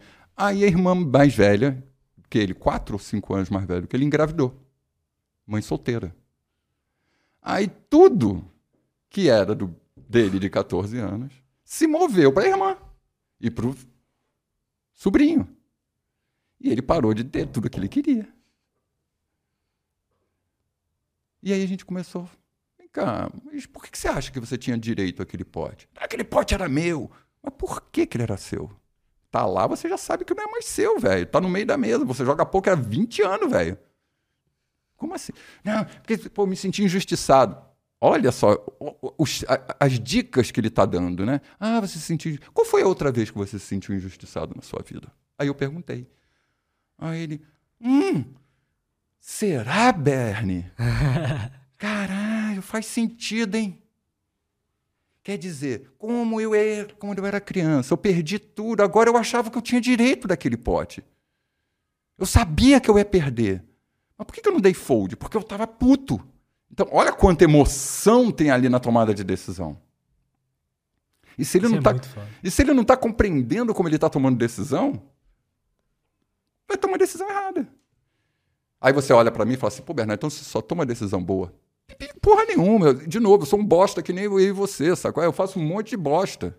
Porque eu também sou movido pelas minhas emoções. E por mais que eu trabalhe o awareness no aqui agora, né? E tá consciente do que está acontecendo, cara, é bizarro quando você entra num processo desse, velho. Eu já cheguei a conversar com meu terapeuta, só tava ficando meio neurótico. Tá ligado? Porque, porque eu dei uma polarizada. É consciência o tempo inteiro. Eu vou pegar o livro. Não, por que, que eu tô pegando esse livro aqui? Não tô com sede. Isso é muito gestalt. Gestalt é assim, ó. Me dou conta. Estou hum, com sede. Então, o que, que acontece? Eu abro uma gestalt. Eu abro uma necessidade. Isso é a gente, todo dia. Eu abro uma necessidade que precisa ser né, suprida. Hum, boca seca. Mas isso nunca é consciente, né? Você não, você não pensa. Não. Hum, boca seca. Hum, o que é essa boca seca? Talvez eu esteja nervoso. Hum, por que, que eu estou nervoso? Então vou beber água. Água. Você não faz isso. Aí você vai. Então você move-se em direção a algo que vai é, equilibrar novamente você. A gente está sempre buscando esse equilíbrio. Exatamente. É homeostase o tempo todo. Né? Uma coisa. Aí você vai e bebe água. Hum, ainda tô com sede, boca não tá mais seca. Fechei a gestalt. Resolvi. Mas naquele dia que a sua mãe falou para você que você não é todo mundo, não fechou. Tá aberto aí. Saquei. E você passou a vida inteira não sendo igual a todo mundo. Aí quem é todo mundo para você? Talvez todo mundo seja os meus colegas do Citibank. E eu não sou igual a, igual a ele. Talvez sejam os meus colegas da psicologia do esporte. Ó, olha que a gente está chegando. Está tá, tá compreendendo a, a volta que eu dei para chegar? Então, por que, que eu preciso dos meus pares me confirmando? Porque eu quero ser igual a todo mundo. E muitas vezes eu não me sinto igual a todo mundo. E aonde está isso?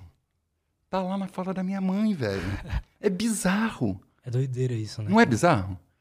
E eu sou um cara da ciência, velho. Se você me fala esse negócio há 10 anos atrás, eu ia te mandar merda. Eu falo, cara, tá maluco? O que, que tem nada a ver? Mas tem tudo a ver. Tem tudo a ver. Para mim. Né? Eu, Cara, não, quero, não, eu não quero ser o dono da verdade, não, mas. Mas você já abriu um, um, um, um, pontinho aqui que eu quero estudar sobre isso, quero entender mais sobre. E, e, deixa eu falar uma coisa importante da Gestalt. A Gestalt ela teve uma, não vou dizer uma cisão, mas ela quebrou mais ou menos em duas linhas.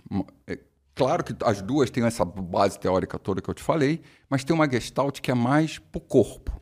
Uhum. É uma Gestalt viva, que vem mais ali do Cláudio Naranjo, que é um cara fera demais, que, que vai para o corpo, vai pro, né? Em vez de você ficar pensando, vai para o sentir. Né? Em vez de ter uma pegada muito psicanalítica, de conversa, de subjetivação, da fala, da, né, da, de toda a transferência quanto a transferência. Não, vamos para o corpo. Mexe o corpo. O que está vindo? O que está brotando? Sabe? É, é, é, diferente. Eu passei 15 dias. Oh, perdão. Eu passei sete dias com 15 adolescentes num processo de gestalt em grupo. Cara, que coisa fantástica, velho. Assim, teve. Assim, entra sem falar. Imagina um adolescente, 15 adolescentes, não conheço ninguém. Cara, sai de lá. Nossa, velho, você vai fazer. Saca? Muitos insights, muito aprendizado. Então, o que, que acontece? Interessante. Você, você, você começa a ser treinado durante o processo da gestalt terapia a estar tá muito consciente, tem insight.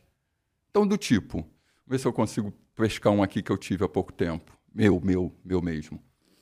É, um desses, esse da mãe aí foi um. Né? É, deixa eu ver.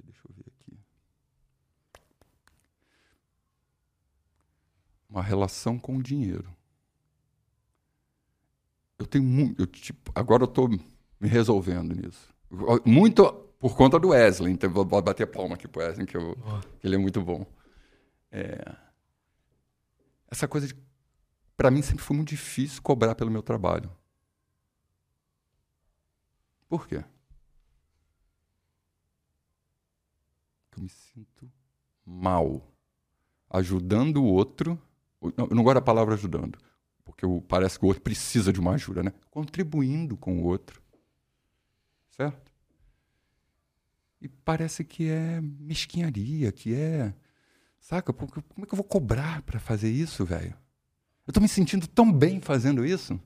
Saca? Me, me, dá tão. É tão legal ver o outro, ver o, ajudar, ou contribuir com o outro, né? é como se eu estivesse dando aquilo que é do meu melhor para o outro e eu não, posso, não posso cobrar, porque, porra, é, que é feio? Vem um pouco da religião isso, tá? Vem um pouco lá do catolicismo, uhum. né? Da, da, da, minha necessidade de ser aceito sendo um bom menino. Então, por que que eu... É, é, de novo, né? Olha a história toda que a gente estava falando. Pessoas mais velhas, eu ando com pessoas mais velhas. A minha mãe diz que eu tenho que ser um bom menino, que eu não sou igual a todo mundo. Meu pai diz que eu tenho que estudar pra caramba e entrar para uma empresa. E eu vou me constituindo nesse mundo que eu estou aprendendo. Né? O mundo já estava ali. E eu estou só rebolando para me adequar a ele. E aí, quando passa 50 anos, eu ainda estou com esse cara. Infantil. E às vezes a gente passa a vida inteira assim, sem esse awareness. Ah, quer dizer que você não cobra porque você quer andar pelo mundo sendo santo, sendo bom, generoso. E aí, quando você não é esse cara, você é um bosta. Você é egoísta. Você é mercenário. Você, tá preocup... você é capitalista. Né? A gente estava falando do capital ainda há pouco. Aham. Né? Você está pensando no dinheiro, você não quer me, me fazer ser uma pessoa melhor. Você quer ganhar dinheiro nas minhas costas. Faz sentido isso? Você começa a ser isso. A estar nesse lugar. E aí só a terapia vai te ajudar, velho.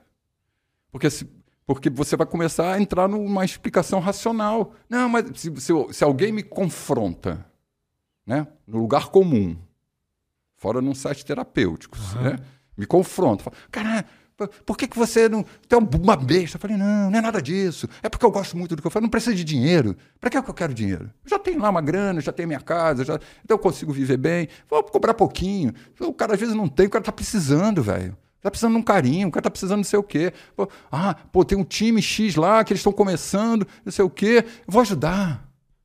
É ok. Mas é ok se for consciente, né? Se você Se for baseado no trauma, alguma coisa assim. Tá errado. Tá errado. Entendeu? Sim. Não é autêntico. Se eu escolho conscientemente trabalhar com um time que não pode me pagar, porque eles estão começando. Tá- Você sabe como é que começa os times, né? Se junta ali, vai jogar na GC, e aí não dá certo, e aí, de repente, uma org chama. Não é assim? Aham. Então, quando ele tá lá na- jogando, ele não tem, não tem dinheiro. E ele quer melhorar. E aí ele me manda mensagem lá no Twitter e fala assim: pô, Bernardo, eu tenho um time aqui, você não quer conhecer a gente? Vem trabalhar. com-" O que, que você acha que eu, como que, que eu sinto? Cara, eu tenho que, tenho que ir lá ajudar esses caras. Pô, Mas eles não têm dinheiro, como é que eu vou? Pô, eu preciso ganhar dinheiro, porra. Não, foda-se, vou ajudar. Agora é consciente? Hoje é. Mesmo que seja consciente saber que eu estou fazendo isso e tá errado. Mas é uma escolha. Eu estou escolhendo. co- Ah, eu sei que eu tô, tenho dificuldade de cobrar, porque eu, eu não- o dinheiro, para mim, é- é- não é tão importante, porque eu já conquistei um monte de coisa. Pô, eu vi, se eu fosse pensar em dinheiro, eu não tinha saído do mundo corporativo para fazer, pra fazer uma aventura de terapeuta. Que eu não sei, nem, eu nem sabia o que, que eu ia fazer quando eu saí. Entendeu? E, mas e daí? E- De novo, a gente vai para o certo e errado. Para mim, a única coisa que não pode acontecer é o auto-engano. Que foi um... Você mesmo mentir pra você mesmo. Exatamente. E a gente passa fazendo isso o tempo inteiro. Porque senão a gente não vive. Verdade, cara. Deixa eu só, antes da gente concluir, Claro. vou dar só uma última dica. Boa. A gente falou de auto-engano. Eu tinha dito para você que um dos livros que mudou a minha vida foi o Pinker, que eu li Aham. na mente. Na sequência, eu li um livro de um cara chamado Eduardo Gianetti. Ele é economista e filósofo. Que chama Auto-engano. E nesse livro diz, lá, tudo isso que a gente conversou aqui sobre awareness, sobre estar presente, de, de- de poder fazer boas escolhas e tal. E eu recomendo demais a leitura desse livro.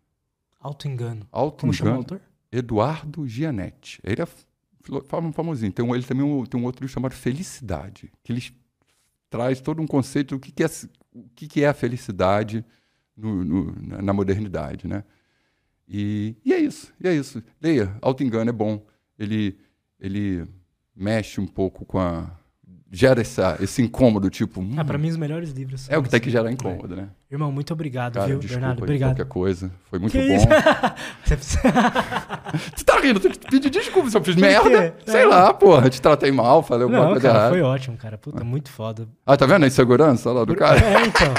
Obrigado por ter vindo aí, ter compartilhado sua história, ter passado conhecimento pra gente. Ah, foi muito Adorei, bom, foi muito cara. bom. A hora que você, eu, eu- eu espero que a gente possa se ver por aí, tomar um chopp qualquer hora dessa, trocar uma ideia. Vamos, vamos jogar um CS. Obrigado. Ah, vou jogar o CS. Boa, boa, boa. Muito obri- Tem algum lugar que a galera pode te acompanhar? Cara, assim, como eu fiquei muito tempo ali na FURI e tal, eu não, não, não, sabe, não fiz um, um site, não tem- mas tem lá uma galerinha que olha minhas redes sociais, então é só mandar um, um direct lá, tá, tá aberto tanto no, no, no Twitter quanto no Instagram, M Bernardo M no Instagram e M Bernardo BR no Twitter. Aí vai estar ali na descrição. né? Boa. Boa. Galera, muito obrigado. Obrigado aí, Todo galera. mundo aí. Não esquece Valeu. de ir lá no site da Insider, usar o nosso cupom. Isso, isso, inside, inside, inside. Boa. E é isso. Até a Valeu. próxima e tchau.